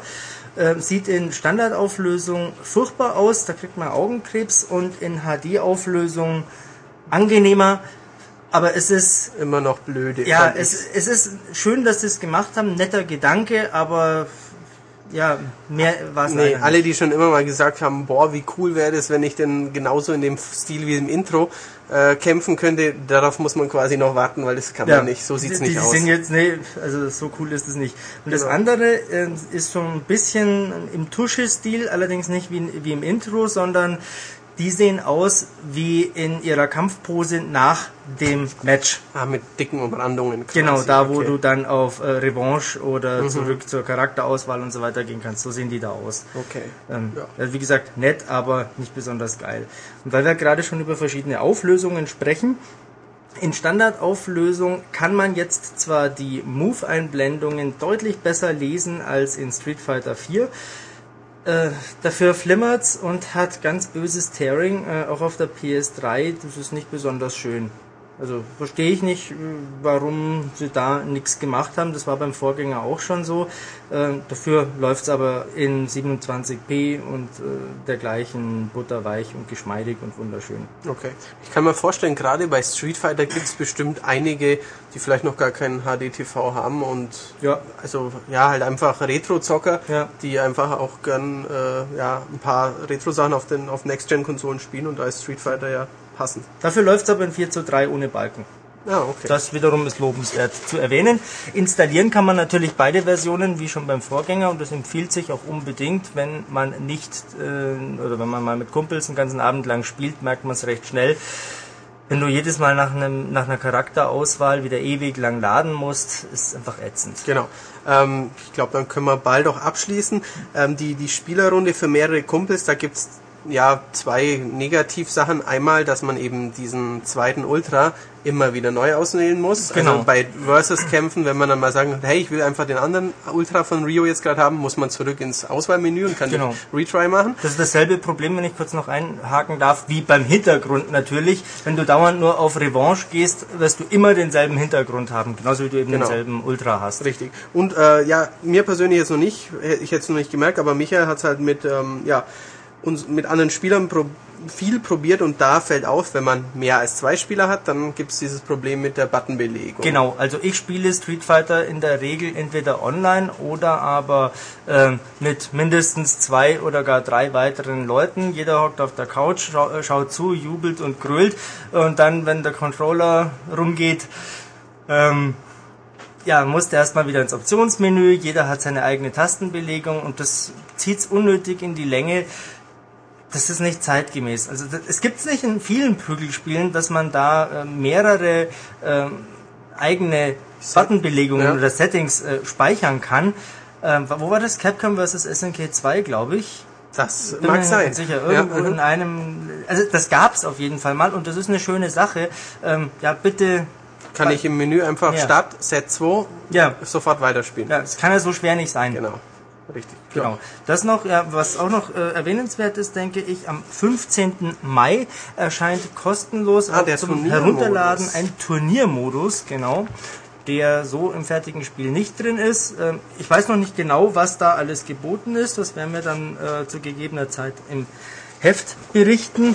Dafür weiß ich aber, und das muss man unbedingt noch kurz erwähnen, weil ich vom Turnier Toni weiß, dass da viele Leute auch drauf warten, ähm, nämlich eine Lobby. Bis zu acht Spieler können da jetzt mittlerweile rein und in verschiedenen Konstellationen äh, einander zusehen und miteinander äh, prügeln.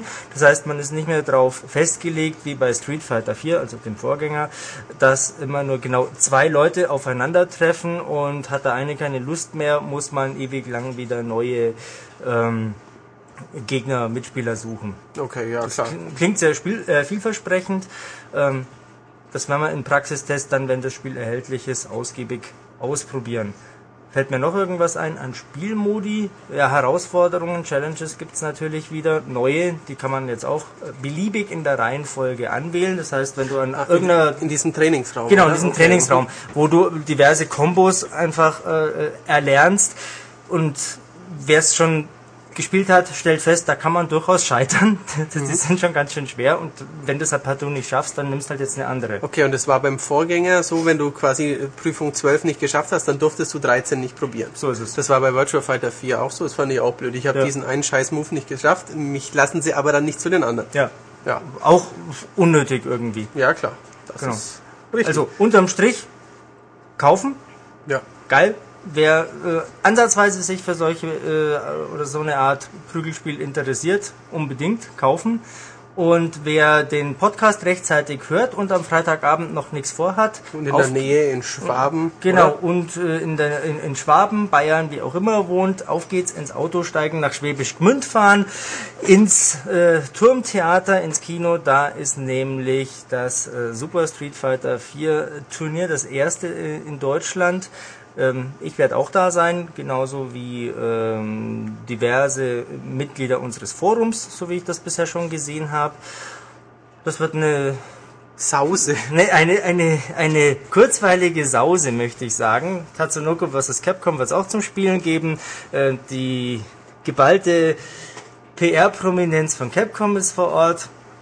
Was wird es noch geben? Ein, ein vielversprechendes Rahmenprogramm mit passenden Filmen, ähm, mit Kampfsporteinlagen, mit Zocken im Kinosaal natürlich. Und der Oberknaller muss man unbedingt noch loswerden, falls ihr es noch nicht äh, mitbekommen habt. Es ist möglich, mit einem PS2-Controller zu spielen, denn gespielt wird auf der Xbox 360 und die hat ja nun nicht gerade ein tolles Steuerkreuz. Wer also keinen Arcade-Stick oder äh, ähnliches zu Hause hat, ähm, der packt einfach den PS2-Controller ein oder anderes PS2-Zubehör und dann ähm, gibt's da einen schicken, feinen Adapter, der das Ganze lagfrei ähm, emuliert. Genau. Das ist eine super Sache. Vernünftiges Schlusswort. In unserer aktuellen Ausgabe gibt's noch coole Street Fighter Sachen zu gewinnen. Mhm. Zum Beispiel ein von Herrn Ono äh, signierter äh, Super Fight Stick. Wie heißt der genau? Das ist die Super Street Fighter 4 Tournament Edition von Mad Cats. Die haben ja letztes Jahr schon so ein Ding rausgebracht und jetzt gibt es im neuen Design angepasst an Super Street Fighter. Ähm, technisch ein ganz tolles Ding. Und naja, mit Ono-Unterschrift auch nicht verkehrt. Nee, also ich, ich habe auch nur drei oder vier davon daheim. Ja, ja. Zusätzlich hat natürlich Mad Cats bzw. die deutsche Niederlassung Cytec ähm, auch noch einen ganzen Schwung von dieser Tournament Edition für beide Systeme springen lassen. Ähm, Ein weiterer Grund, die M-Games Nummer 200 zu kaufen. Es wäre vielleicht ähm, schneller erledigt, Gründe zu finden, warum man sie sich nicht kaufen sollte. Da gibt's nicht so viele. Das ist richtig, ja. Oder wüsstest du einen? Nee, äh, mir fällt keiner ein. Ich werde ja immer wieder mal gefragt, ähm, aber ich kann den Leuten partout keinen Grund nennen, es nicht zu tun. Nee. In diesem Sinne, äh, bis nachher bei anderen Sachen. Werde ich wiederkommen? Ich weiß nicht. Man ich glaub, hat mich nicht ich informiert. glaube, glaub, du bist heute nicht mehr eingeplant. Mensch.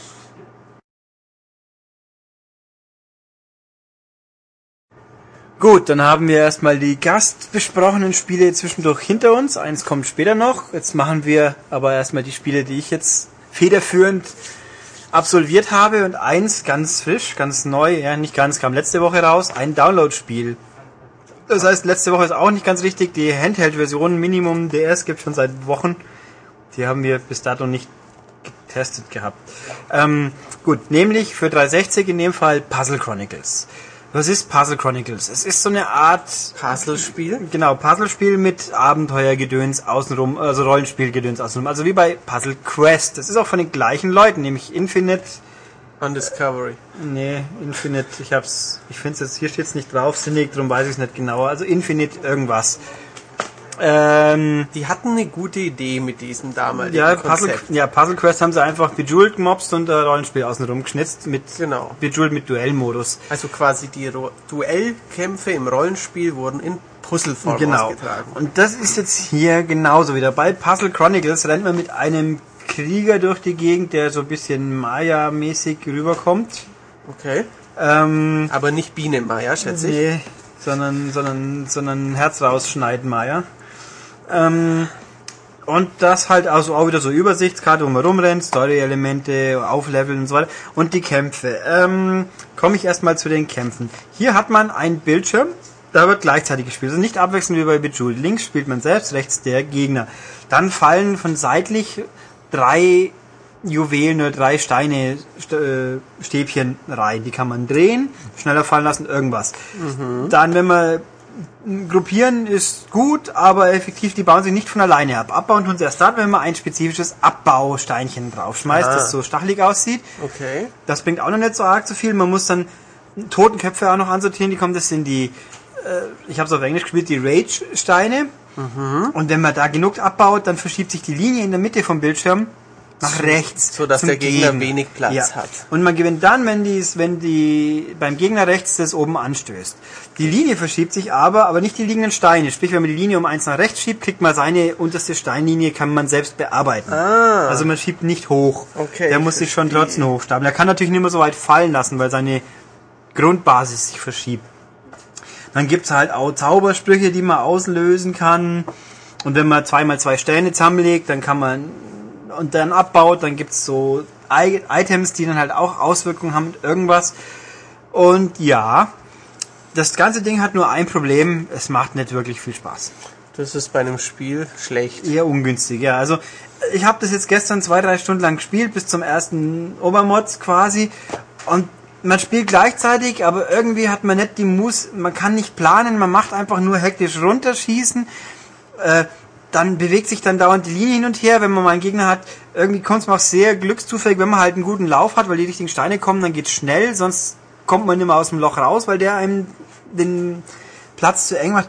Und äh, ich finde natürlich irgendwie dieses seitliche Fallen, das irritiert einfach. Man ist einfach gewohnt, das Zeug fällt nach oben, nach unten. Genau. Man kann- Wie in gewissen Ja, Vorbildern. man kann die Steine drehen.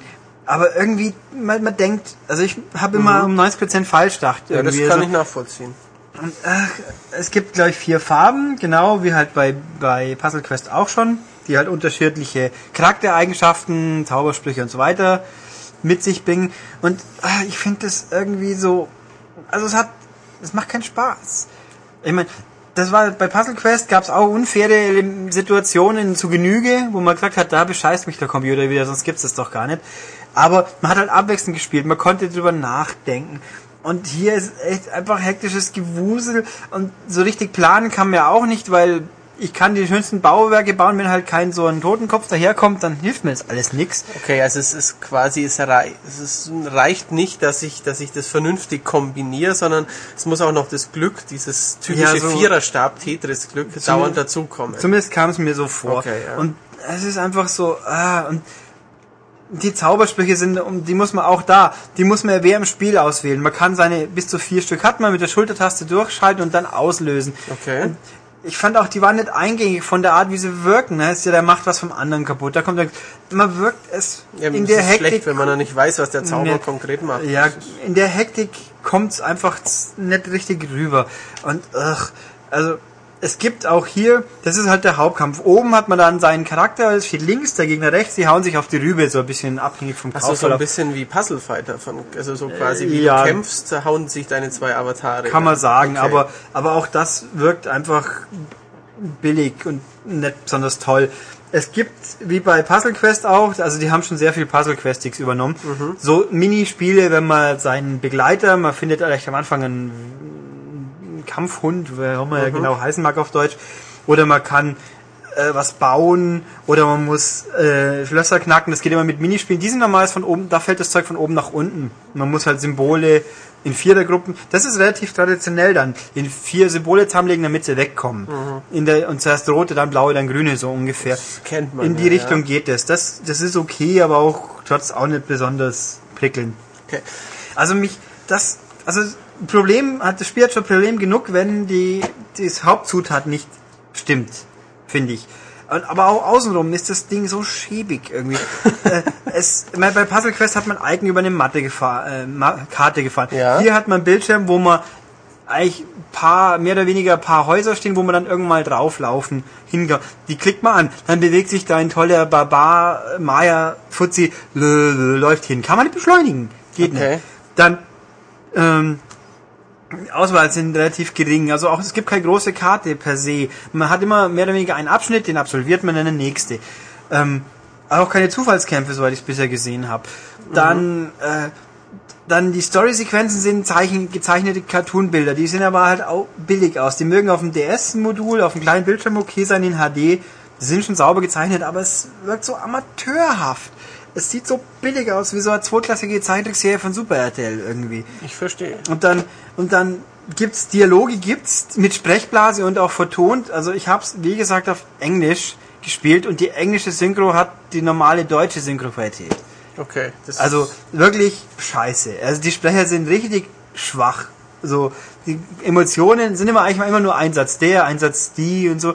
Aber Emotionen, pff, und, uh, also da haben's Praktikanten quasi sprechen okay. lassen. Also dem Ulrich gefällt das Spiel nicht so gut. Nee. Ähm, es es- kostet wie viel? Es kostet das 10 sagen? Euro, 800 Euro? Punkte. Es ist, ähm, und der Gag ist auch noch, was ich auch völlig, das Modul weiß nicht wie groß ist, aber die Xbox Live Version ist 500 Megabyte groß. Was Dafür, ist? dass ich nicht einmal Videos drin habe, sondern nur bla bla. Also das ist doch unmöglich. mit Standbildern und einer Ja. 2D-shaping Rollenspiel-Oberwelt für ein halbes Gigabyte. Das Ja. ist recht viel. Also das ist, nee, also, also es ist jetzt nicht ganz furchtbar schlecht, aber es ist definitiv auch nicht Durchschnitt, es ist Unterdurchschnitt.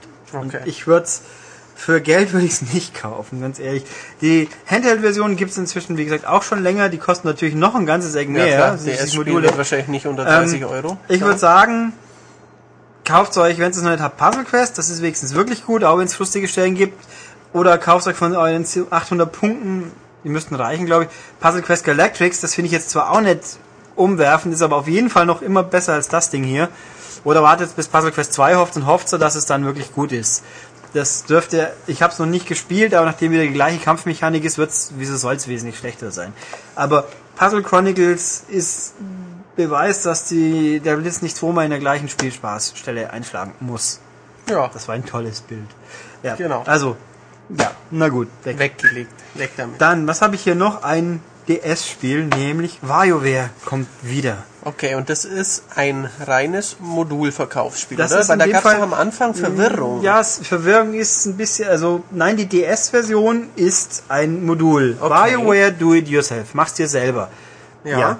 Ähm, Wii, auf dem Wii ist es ein WiiWare-Spiel. Es Ah. müsste, wenn die Pläne von Nintendo nicht völlig durcheinander gegangen sind, eigentlich auch diese Woche, also jetzt diesen Freitag wohl zum Download bereitstehen. Stand Mhm. jetzt, weiß ich es nicht, weil wir gerade hier am Donnerstag aufnehmen, aber sollte wohl sein.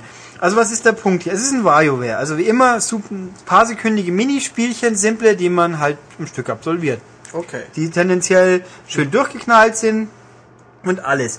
Was unterscheidet dieses WarioWare von anderen? Zum einen, es sind weniger Spiele drauf. Es sind ungefähr 90. Wenn man DS, wie das Wii-Ding hat, dann kann man noch 72 weitere freischalten. Also Was das natürlich ist ordentlich ist, ganz wenn man cool. 90 als Grundlage hat, Ja. klar. äh, die Steuerung ist vereinfacht worden. Es wird alles jetzt mit Touchscreen gesteuert. Also meistens Tipper. Also es gibt keinen Knopfeinsatz oder Okay. Mikro so. mit, schon mit Stylus oder einfach Ja, mit dem Daumen? mit- okay, mit Stylus. normal mit Stylus. Okay. Und der Grund dafür ist, dass äh, man jetzt zwar weniger abwechselt, also ein bisschen weniger Abwechslung, also sprich die normalen WarioWares waren schon abwechslungsreicher von Spielen und ein bisschen anspruchsvoller, Okay. kann man schon sagen. Kürzer. Aber hier, der Punkt ist einfach, diese Spiele sind alle mit dem spieleigenen Editor zusammengeschraubt worden. Und der Sprich, ist dabei, Ja, gell? WarioWare hat einen Editor. Man kann sich seine eigenen WarioWare Minispielchen zusammenschnitzen. Und man kann alle Spiele, die im Modul dabei sind, analysieren. Ah, sprich, also die Spiel Nummer 73 ist irgendein Baseballspiel und da kann ich mir gucken, Wie aus das welchen gemacht ist, Bestandteilen genau. das besteht. Ja. Der Editor ist, äh, also Story-Modus per se ist relativ, äh, naja, unspannend. Man hat halt Läden, verkauft Minispiele. Es gibt dann sogar als Gimmick irgendwie Verkaufscharts jede Woche. Äh, nachdem ich, wie es testen konnte, keine Anleitung bei habe, kann ich nicht sagen, ob da noch irgendwas Tolles, Gaggiges passiert. Ich denke nicht. Ähm, es war halt ein Gimmick. Aus dem Spiel raus ist nicht erkennbar, dass da noch was tiefer dahinter steckt. Okay. Ähm, und der Editor, der ist halt Vario und seine Assistentin haben einen Editor für einen. Und wenn man startet, macht man erstmal ein Tutorial. Und dieses Tutorial dauert mal lang. Es ist sehr ausführlich. Es erklärt auch sehr gut. Also der Hauptpunkt ist im Editor, jedes Minispiel besteht aus vier Komponenten. Du hast in Hintergrund, Hintergrundgrafik, Objekte, Musik und die sogenannte KI. Und das letztere, der umfasst einfach alles, Musik und Sound meine ich, KI. Umfasst alles, was mit der Logik des Spiels ist. Also, das ist so man eine Art, machen muss, ja, quasi. das ist eine, so eine Art spieleeigene Programmiersprache, mit der man die so auf Auslöser und Aktionenverknüpfung basiert. Also wenn das ausgelöst Mhm. wird, passiert dieses. Damit verknüpft man das. Also es wird einem sehr, sehr ausführlich erklärt. Man versteht es auch und dann, wenn man hinter dem Tutorial ist, sitzt man da und sagt, öpp. Weil Mhm. es ist wirklich komplex. Gerade wenn man die fertigen Spiele anschaut, da sind wirklich viele, viele Sachen, die man einstellen kann. Also das Ding ist sehr leistungsfähig, aber mal zum einfach so rumschrauben ist es nichts. Man Das muss ist sich das, wirklich ja, vertiefen Das wollen. bekannte Little Big Planet Problem könnte man fast sagen. Ja, das, ja, nur, eigentlich schon nur auch in einem kleineren Rahmen. Also ja man, es ist, also einen richtigen Unsinn anzustellen, ist nicht so äh, problematisch. schnell. sein. Okay, mhm. Aber man muss hier wirklich viel Geduld haben und sich einarbeiten und die anderen Sachen am besten analysieren. Dann kann man schon einiges anstellen. Also, und man muss halt auch was können, weil die Objekte, es gibt keine Bibliothek, ich nehme jetzt hier ein Vario da und hier ein Maulwurf dort und einen Baumhintergrund. Obwohl, für die Hintergründe gibt's Stempelvorlagen, die man verwenden kann. So Minispiele baut man eine Wiese mit einer Buschlandschaft, da hat man Füll, Gras, Textur, Okay, soll ich ja. so füllen, Mhm. kann Bäume hinstempeln. Aber die Sprites, die muss man, wenn ich es jetzt richtig im Kopf habe, man möge mir verzeihen, wenn ich es ein bisschen falsch sage, ich habe es gerade nicht hier. Soweit ich mich erinnern kann, muss man die Sprites selber zeichnen. Auch die Animationen, so wie bei Flipnote Studio. Ah, okay. Also wer nichts malen kann, der kriegt nur hässlich aussehende Minispiele. also das ist schon, man kann viel, aber man muss auch was können. Okay, für mich ist jetzt die eine sehr wichtige Frage. Kann ich denn auf einem Online-Marktplatz beliebig viele Minispiele, die andere super kreative Menschen erstellt haben, kann ich die kostenlos runterladen und damit meinen Spielspaß unendlich lang machen? Äh, theoretisch ja. Ich, dummerweise, die genauen Auswirkungen konnte ich jetzt nicht analysieren. Äh, man kann auf jeden Fall was tauschen. Ob natürlich Nintendo typisch wäre, der verdammte Fremdcode davor das sitzt. ein bisschen. Es war aber fraglich. so, ich, wir das verstanden haben, es gibt auf jeden Fall prominente Entwickler, wo man gratis downloaden kann. Es wird vielleicht auch Wettbewerbe geben. Und mit Freunden kann man definitiv tauschen, aber so, Mhm, So- Little Big Planet mäßig, das ist Das ziemlich ist- offensichtlich nicht der Fall. Okay. Und das ist, ja, kann man jetzt streiten. Also, äh, ein bisschen doof ist es schon, aber man kann auch nur nicht unendlich viel speichern, aber man kann sie auf dem Wii dann auslagern. Ah, okay. Das geht auf jeden Sind Fall. die beiden Versionen kompatibel? ja, mal halt zum Austauschen. Ja, okay. Das ist schon mal. Das ist schon okay. Also, sprich, dieses Ding hier ist ein richtiges Bastlerspiel. Es ist nicht so gut wie die normal. Wer nur spielen will, der soll sich die anderen WarioWares gönnen, hat er mehr von.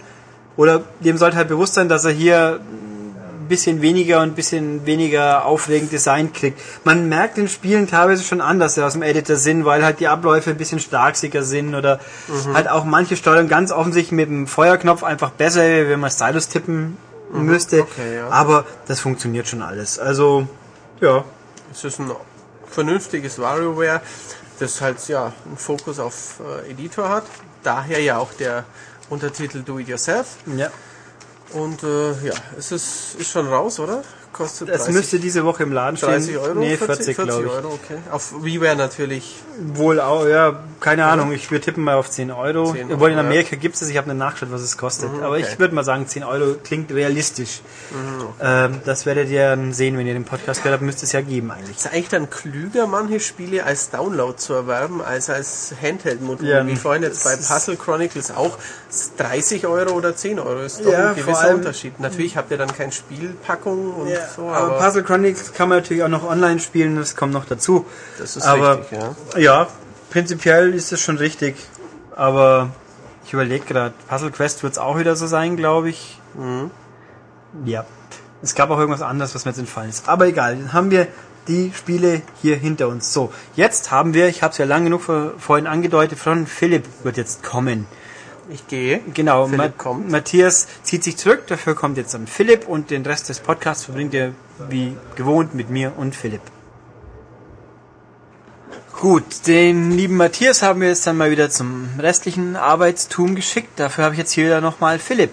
Genau. Ja, und Philipp erzählt uns jetzt nämlich was über ein theoretisch gutes Spiel. Das auch in der Praxis ganz gut ist und heute erscheint. Genau. Ja. Ähm, und ja, vielen Fußballfreunden, ähm, glaube ich, äh, ganz gut gefällt. Wir reden über FIFA Fußball Weltmeisterschaft, Welt, boah, FIFA Fußball Weltmeisterschaft Südafrika 2010. Ein sehr langer Titel. Ähm, kommt für PS3 360, Wii und PSP, wobei die PSP-Version nicht getestet haben. Nee. Die kam nicht, gibt's nicht, wie auch immer. Die haben wir nicht rechtzeitig fürs Heft bekommen, zumindest. Genau. Reden wir erstmal lieber über die beiden großen ähm, Systeme. Hm. Und erstmal, ich glaube, man muss sich die Frage stellen, bei so einem großen Turnier, was Mitte Juni, glaube ich, Mitte Juni anfängt, äh, gibt es immer das offizielle Spiel von EA und es basiert immer auf dem aktuellen, also FIFA 10 ist in dem Fall. Und dann fragen sich die meisten Leute, ja, lohnt sich das jetzt oder nicht? Ähm, vor allem Leute, die FIFA 10 schon haben. Und das ist eigentlich gar nicht so leicht zu beantworten, weil diejenigen, die FIFA 10 spielen, die finden die Mechanik ja ganz gut, besser als zum Beispiel Pro Evolution Soccer. Ähm, und die, die es vielleicht ausgelassen haben, denken sich, wieso soll ich das jetzt kaufen? FIFA 11 kommt ja in ein paar Monaten schon raus. Ähm, tja, wie beantworten die diese Frage, Ulrich? dass wer zu viel Geld hat und so weiter. Nee, Ähm. es, Mai, wer, wer nur Nationalmannschaften spielen will, der kann natürlich hier sinnvoller neilangen. Ja, also ich glaube, alle, die sich richtig auf die WM freuen, denen wird es gefallen. Wie gesagt, es gibt alle Nationalmannschaften und noch mehr, 199 Teams sogar, mit ganz vielen Exoten auch dabei. Ähm, die 32 Coaches sind dabei. Die zum Zeitpunkt der Spieleherstellung natürlich noch aktuell waren, weil ich glaube, da werden inzwischen ein paar Spiele nicht mehr Das sein. kann natürlich sein. War nicht irgendwie Elfenbeinküste, die jemand gefeuert haben oder so? Das habe ich gerade nicht mitbekommen. Also war, Ja, war schon wieder was. Gut, keine Ahnung, Stand äh, März oder sowas ist das, Aber der. Yogi wird schon dabei sein. Der ist auf jeden Fall dabei. Der wird immer so schön eingeblendet, eingeschnitten zwischen den äh, zwischen irgendwelchen Spielsequenzen. Ähm, ansonsten haben wir noch alle zehn offiziellen WM-Stadien und ungefähr 35, glaube ich, 35 andere Stadien noch, also Wembley-Stadion wie- und, und Olympiastadion. Die Sachen sind alle dabei. Die kann man aber nur wählen, wenn man ein Freundschaftsspiel macht. Die sind jetzt, wenn man das WM-Turnier nachspielen möchte, sind die nicht anwählbar. Gibt keinen Qualifikationsmodus? Doch, doch, doch. Also so weit sind wir noch nicht. Okay, Ah, also okay. die Lizenz ist auf jeden Fall alles dabei. Wie immer, wie man es gewohnt ist. Die ist ähm, auch meiner Meinung nach exzellent und bringt dieses, dieses Flair eigentlich ganz gut rüber mit so lustiger, ähm, afrikanisch angehauchter Fröhlichmusik, ähm, den ganzen Logos und sonst wie. Ähm, Spielmodi gibt's eine ganze Reihe. Ähm, man kann entweder sofort die Endrunde ausspielen, man kann die Qualifikation dazu nehmen oder ähm, die, diesen ganzen Weg da, also mit den Freundschaftsspielen, diese riesen, diese Vorbereitung, kann man alles ähm, machen. Ansonsten gibt es noch den BA Pro Modus, der jetzt äh, Mannschaftskapitän heißt ein bisschen in die gleiche Richtung geht. Man hat einen festen Spieler und spielt sich von die B in die A-Mannschaft. Ähm, und wir haben noch die Geschichte der Qualifikation. Ein sehr cooler Modus und EA vermarktet den als, das gab es noch nie. Aber ähm, das International Superstar Soccer 64 hatte genau das nämlich auch, das für das N64. Und man hat ähm, bestimmte Szenarien, ähm, zum Beispiel Deutschland-Russland und ähm, es gibt so einen kleinen Text dazu, dann wird die, die, wird die Lage da so beschrieben, wie, steht's, wie sieht's aus, also ich liege 0-1 zurück, ähm, Deutschland hat noch nie auswärts ein Spiel verloren in der, in der Qualifikation und jetzt muss man das nochmal alles umdrehen und dann hat man muss man sich innerhalb von 20 Minuten das Spiel drehen oder sowas. Da gibt es ganz viele verschiedene Szenarien. Das sind alles Originalsachen, die alle stattgefunden haben. Und Ziele ein Handtor, ohne dass es der Schiedsrichter bemerkt. Ja. Ähm, genau das, also du meinst Frankreich-Irland, oder? Ja. Genau das gibt's auf jeden Fall auch. Und da muss man in der, es steht 1-1, man muss in der Nach, in der Verlängerung muss man den Sieg für Irland ähm, erzielen. Das kann man alles nachspielen und dann gibt's dafür Punkte, auch Punkte, wenn man irgendwie zum Beispiel noch ein Tor mehr schießt ähm, und wenn man das alles schafft, dann sammelt man Punkte und dann kann man noch Szenarien von der WM 2006 freispielen. Also das ist ein ziemlich cooler Modus, der, der, der macht auf jeden Fall Spaß und ja, da kann man dann, ich weiß jetzt auch über 30 Szenarien, glaube ich, da kann man sich auf jeden Fall lange austoben, um das dann alles zu schaffen. Ähm, ja, ansonsten, wenn wir schon, wir hatten ja gerade über Lizenzen gesprochen, ähm, und es stehen ja noch, der offizielle Kader steht ja noch nicht fest, also auch für die deutsche Mannschaft, ob der Kevin zum Beispiel dabei ist. Ähm, wenn Schalke Meister wieder mit Sicherheit. Ähm, und wenn man jetzt ein Turnier spielt, dann hat man auch seinen Kader, der aus 30 Leuten besteht, dann muss man noch ein paar Leute rauspicken. Ähm, und den, den, also das sind auch so Leute bei wie Thorsten Frings oder sowas, ähm, die man dann theoretisch reinnehmen kann. Aber so ein Kevin Korani, der ist zum Beispiel gar nicht da drin. Ähm, und EA verspricht, dass man diese Kader, also alle Kader, alle offiziellen Kader nachträglich kostenlos runterladen kann, also in einem Patch. Und das ist eigentlich, das ist schon ziemlich cool, dass man das so machen kann. Ähm, ebenfalls kostenlos runterladen, das ist bestätigt. Ähm, gibt es diese Szenarien, wie die ich gerade beschrieben habe, die gibt es auch zu der WM 2010 und die soll man dann Stunden nach Abpfiff eines Spiels sofort runterladen können. Also wenn Deutschland jetzt zum Beispiel doch der Vorrunde ausscheidet, dann kann man das nachspielen und dann kann man die doch nochmal in die Endrunde reinbringen. Also das ist ganz cool. Man kann im Grunde die WM parallel spielen. Ähm, ebenfalls kann man die WM online austragen und zwar komplett kann man online spielen mit allen möglichen Leuten aus der ganzen Welt. Da kann man so ein riesen Turnier rausmachen. Ähm, konnten wir noch nicht wirklich testen. Es sollte mal Testlauf hier starten, ähm, intern, also jetzt so, so. pressemäßig. Und das hat irgendwie lustigerweise nicht stattgefunden. Also es gab schon, aber es gab irgendwie erhebliche Probleme mit diesen Servern. Keine Ahnung war, warum. Weil es ja auch die PS3-Version war. Ja, und es wurde Technik-Background, wenn irgendwas vorab online getestet werden muss, funktioniert es fast immer auf der 360 eher wie auf der PS3. Nur dummerweise war EA der Meinung, man müsste auf der PS3 diesmal äh, Test laufen lassen und ja. Ja, also wir wissen nicht genau warum. Die haben gesagt, da war irgendwelche Serverprobleme, wie auch immer. Ähm, bei Battlefield 2 war das aber so, also bei Company 2 war das da hatten die beide Versionen getestet. Das also eben so Beta-Server-mäßig. Okay. Auch alles funktioniert mit PS3 und 360. Wobei EA natürlich nochmal ein Sonderfall ist, weil die ja ihre eigene Serverstruktur im Hintergrund sitzen haben und äh, auch bei Xbox Live und ach, Kuddelmuddel, also wir haben es versucht, aber ja. Naja. Sind an höheren Mächten gescheitert. Ja. Ähm, wenn man sich jetzt fragt, okay, was ist jetzt eigentlich neu in diesem Spiel oder ist irgendwas Neues, irgendwas verändert, kann man sagen, erstens, das Spiel an sich, es wirkt schneller, dadurch, dass die ähm, sich besser freilaufen, die ähm, passen, äh, passen, ja doch, die passen jetzt auch mit der Brust schnell weiter, ähm, bewegen sich, sind agiler. Ähm, im 5 Meter Raum wird sofort draufgehalten und nicht mal irgendwie angenommen und damit ins Ausgerannt.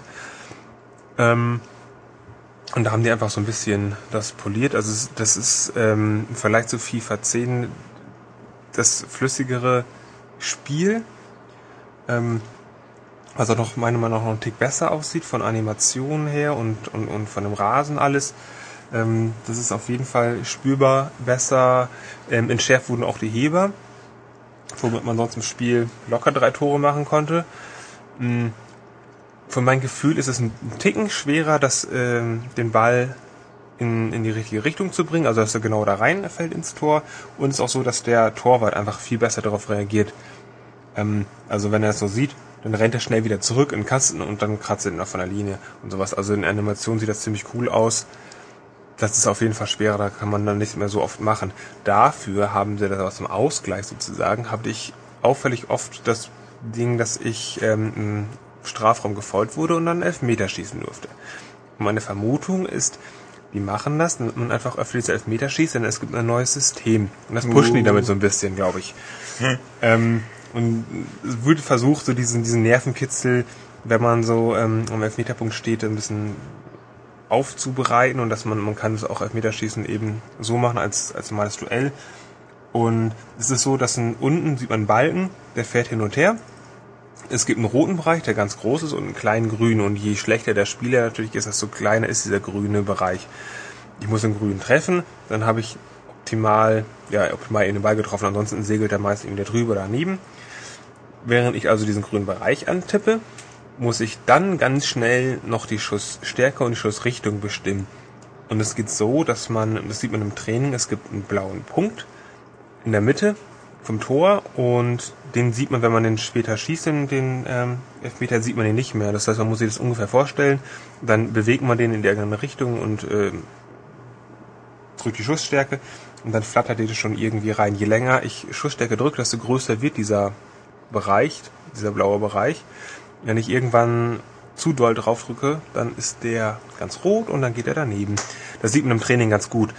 Ähm, wenn man das einmal gemacht hat, dieses, dieses Training, dann funktioniert es mit den Elfmetern eigentlich auch ziemlich problemfrei. Und dann kann man einfach so ein bisschen, da gibt es einfach verschiedene, im Grunde ist es das System so, es gibt verschiedene Parameter, die ich einstellen kann, also verschiedene Aktionen, die ich hintereinander machen muss und dann kann ich den optimalen Elfmeter schießen, eben auch mit solchen lustigen Gags wie ähm, Verzögern oder Heber, so dass man das ganz lässig machen kann. Und das funktioniert gut, macht Spaß, ist aber jetzt im fertigen Spiel doch ein bisschen zu oft da. Aber vielleicht wird es auch nochmal behoben, vielleicht, also, vielleicht patchen es doch nochmal nach, vielleicht ist es dann auch aufgefallen. Naja. Mm, ja. Ähm, kurze Worte zur Wii-Version. Die hat sich fast gar nicht geändert gegenüber einem FIFA 10. Also ich finde auch spielerisch überhaupt nicht. Das ist ein Spaßfußball. Ähm, Arcade-Ansatz, grafisch sehr bescheiden. Ähm, das spielt man auch ganz klassisch einfach. Man lenkt an Spiele, man passt, ganz bla bla bla. Ähm, man muss die Remote nur schütteln, wenn man schießt. Und wenn bei, bei Standards wie im Eckstoß, ähm, da muss man im richtigen Moment, beim richtigen Timing muss man ungefähr ab, abschätzen, auch nochmal schütteln und dann köpft er entweder aufs Tor oder wenn der Gegner einen Eckball hat, dann kann ich ihn da raushauen. Mhm. Unterschied ist noch, es gibt eine Momentum-Anzeige, die gab es bei FIFA 10 eben auch. Wenn ich viele Pässe hintereinander spiele, viel Ballbesitz habe, gute Aktionen liefere, dann füllt sich diese Anzeige. Und wenn ich dann zum Beispiel schieße, dann macht er einen super harten Schuss, der nicht gehalten werden kann. Also kann höchstens ab, er wird höchstens ähm, abgeklatscht. Und das ist so das, ja, das, das besondere Moment daneben. Dann ist das irgendwie ganz stark. Oder da kann einen ganz tollen Trick machen, den da, da verarscht er jeden mit. Mhm. Ansonsten gibt's auch diese Standardsachen online maximal bis vier und man kann eben auch sein Turnier ausspielen. Und es gibt diesen Modus, den gab's, den hat äh, Pro Evolution Soccer auf Wii auch etabliert, dass man mit so einer B11 startet, man besiegt verschiedene Mannschaften und darf sich einen Einspieler raussuchen, bis man irgendwann so ein Superteam hat. Das ist ganz nett, aber es ist jetzt auch nichts, was, was man nicht schon kennt. Ansonsten, also das braucht man wirklich nicht, wenn man FIFA 10 besitzt. Ähm, für Wii jetzt. Für PS3 360 sage ich, wenn jemand Fußballfan ist und sich auf die WM freut und FIFA 10 aber auch schon hat, dann sollte es ja trotzdem mal liegen, weil das einfach, es ist das bessere Fußballspiel, definitiv. Ähm, und es hat eben diese ganzen vielen tollen Mannschaften, ganz toll präsentiert. Ähm, das finde ich muss sehr gut, wenn man die Mannschaften aussucht. Da gibt es diesen so einen Globus, da kann man da mit dem Rechenstick hin und her fahren und dann sich die Mannschaft da raussuchen. Und das finde ich eigentlich ganz gut, dann weiß man ungefähr, wo die ganzen ähm, Nationen sind. Also sonst, wenn man so ein normales Standardmenü hat, dann sieht man, äh, keine Ahnung, die Fidschi-Inseln, Bahrain, Kenia, bla bla bla. Man weiß vielleicht gar nicht genau, wo ist es denn. Und so hat man einen Überblick mit diesem Logos. Und das sieht einfach unglaublich gut aus, finde ich. Das macht einfach Spaß, dann irgendwie auch mal so so, so ein Land zu nehmen, was eigentlich so eine ganz kleine winzige, winzige Insel im Pazifik ist. Und dann kann man es immerhin als Geografieunterstützung das auf jeden Fall auch definieren, wenn genau. man sich rausreden muss. Ja, Wieso? weil ich glaube, es gibt da auch noch so kleine Mini-Infos wie ähm, Hauptstadt und man kann sich die Nationalhymne auch anhören und solche Sachen eben. Oh. Ansonsten, ja genau, Präsentation ist einfach echt cool, auch wenn man jetzt die WM wirklich spielt. Da kriegt man alle möglichen Infos. Ähm, die übrigens auch noch live geupdatet werden, also wenn die wirkliche WM läuft. Da kriegt man da auch nochmal Infos. Hm, das ist EA. Das können sie halt einfach. Ja. Ja, dann das können wir natürlich sagen. Oder wieso sollte ich dann nicht auf FIFA 11 warten? Weil dann die WM ja schon rum ist. Ja, ja, genau. Oder also gut, wenn, WM, wenn die WM rum ist, dann vielleicht nicht mehr, aber man, es ist ja so, man ist die, die Vorfreude ist ja schon groß. Also gerade hier in der Redaktion, Ulrich, du äh, kannst es ja Nee. bestätigen. Ja. Nee, also es wird schon äh, ganz toll und da freuen, freuen sich alle und da ist man ja auch heiß. Und normalerweise die Leute, die Fußball spielen, die spielen dann auch mal verstärkt Nationalmannschaften einfach. Und da ist dieses Spiel einfach, ja, prädestiniert. Weil das fängt dieses ganze Flash schon ganz gut ein, das macht Spaß. Und Ja. ist das Bessere als FIFA 10.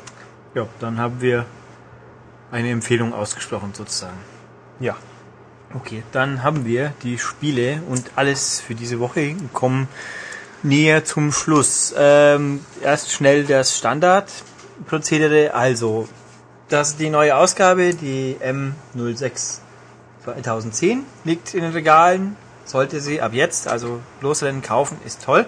200. Ausgabe mit diesem Special, großer Umfang und ein tolles Pokémon-Poster, diesmal richtig. Und alles, was man halt braucht. Ähm, dann unsere Webseite sinnvollerweise auch mit besuchen, da gibt's auch ein Special dazu und natürlich das Übliche, was gut ist, den Podcast zum Beispiel. Das war jetzt irgendwie sinnlos, weil den hört's ja eh gerade. Egal. Also www.maniac.de. Wenn ihr uns was sagen wollt, dann nur zu. Entweder auf besagter Webseite oder als E-Mail podcast.maniac.de. Ansonsten, mich hört ihr in sieben Tagen wieder, Philipp nicht. Und das, wieso das so ist, erzählt er euch jetzt, schätze Also ich. erstmal muss ich dazu sagen, natürlich wird man mich in sieben Tagen nochmal hören. Nee, in 14 Tagen, glaube ich. Ach so. Na Also, gut. ihr werdet Philipp schon nochmal Also hören. pünkt- pünktlich zum Spiel des Jahres bin ich wieder da. So ungefähr. Ähm, genau, das war das erste. Das zweite ist genau eine, eine Bekanntmachung.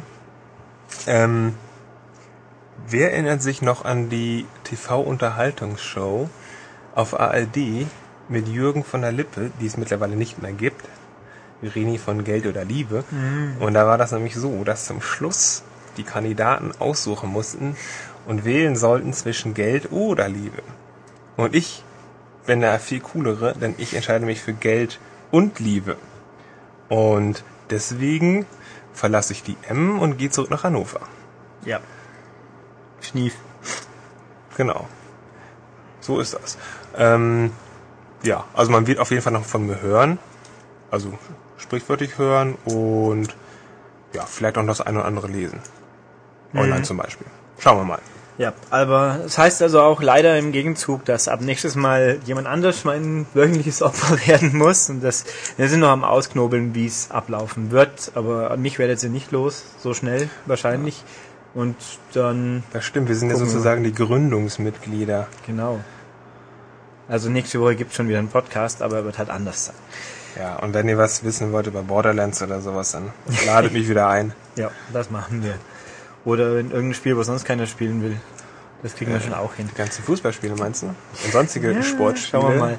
Ja, da haben wir, ich, American ein- Sports und sowas. American Sports kann gut sein, aber mal gucken, dass, wie das neue Opfer sich so schla schlagen wird. Genau. Na gut. Dann, ja, also auf jeden Fall bis in sieben Tagen von mir und schöne Reise, Philipp. Tschüss. Tschüss.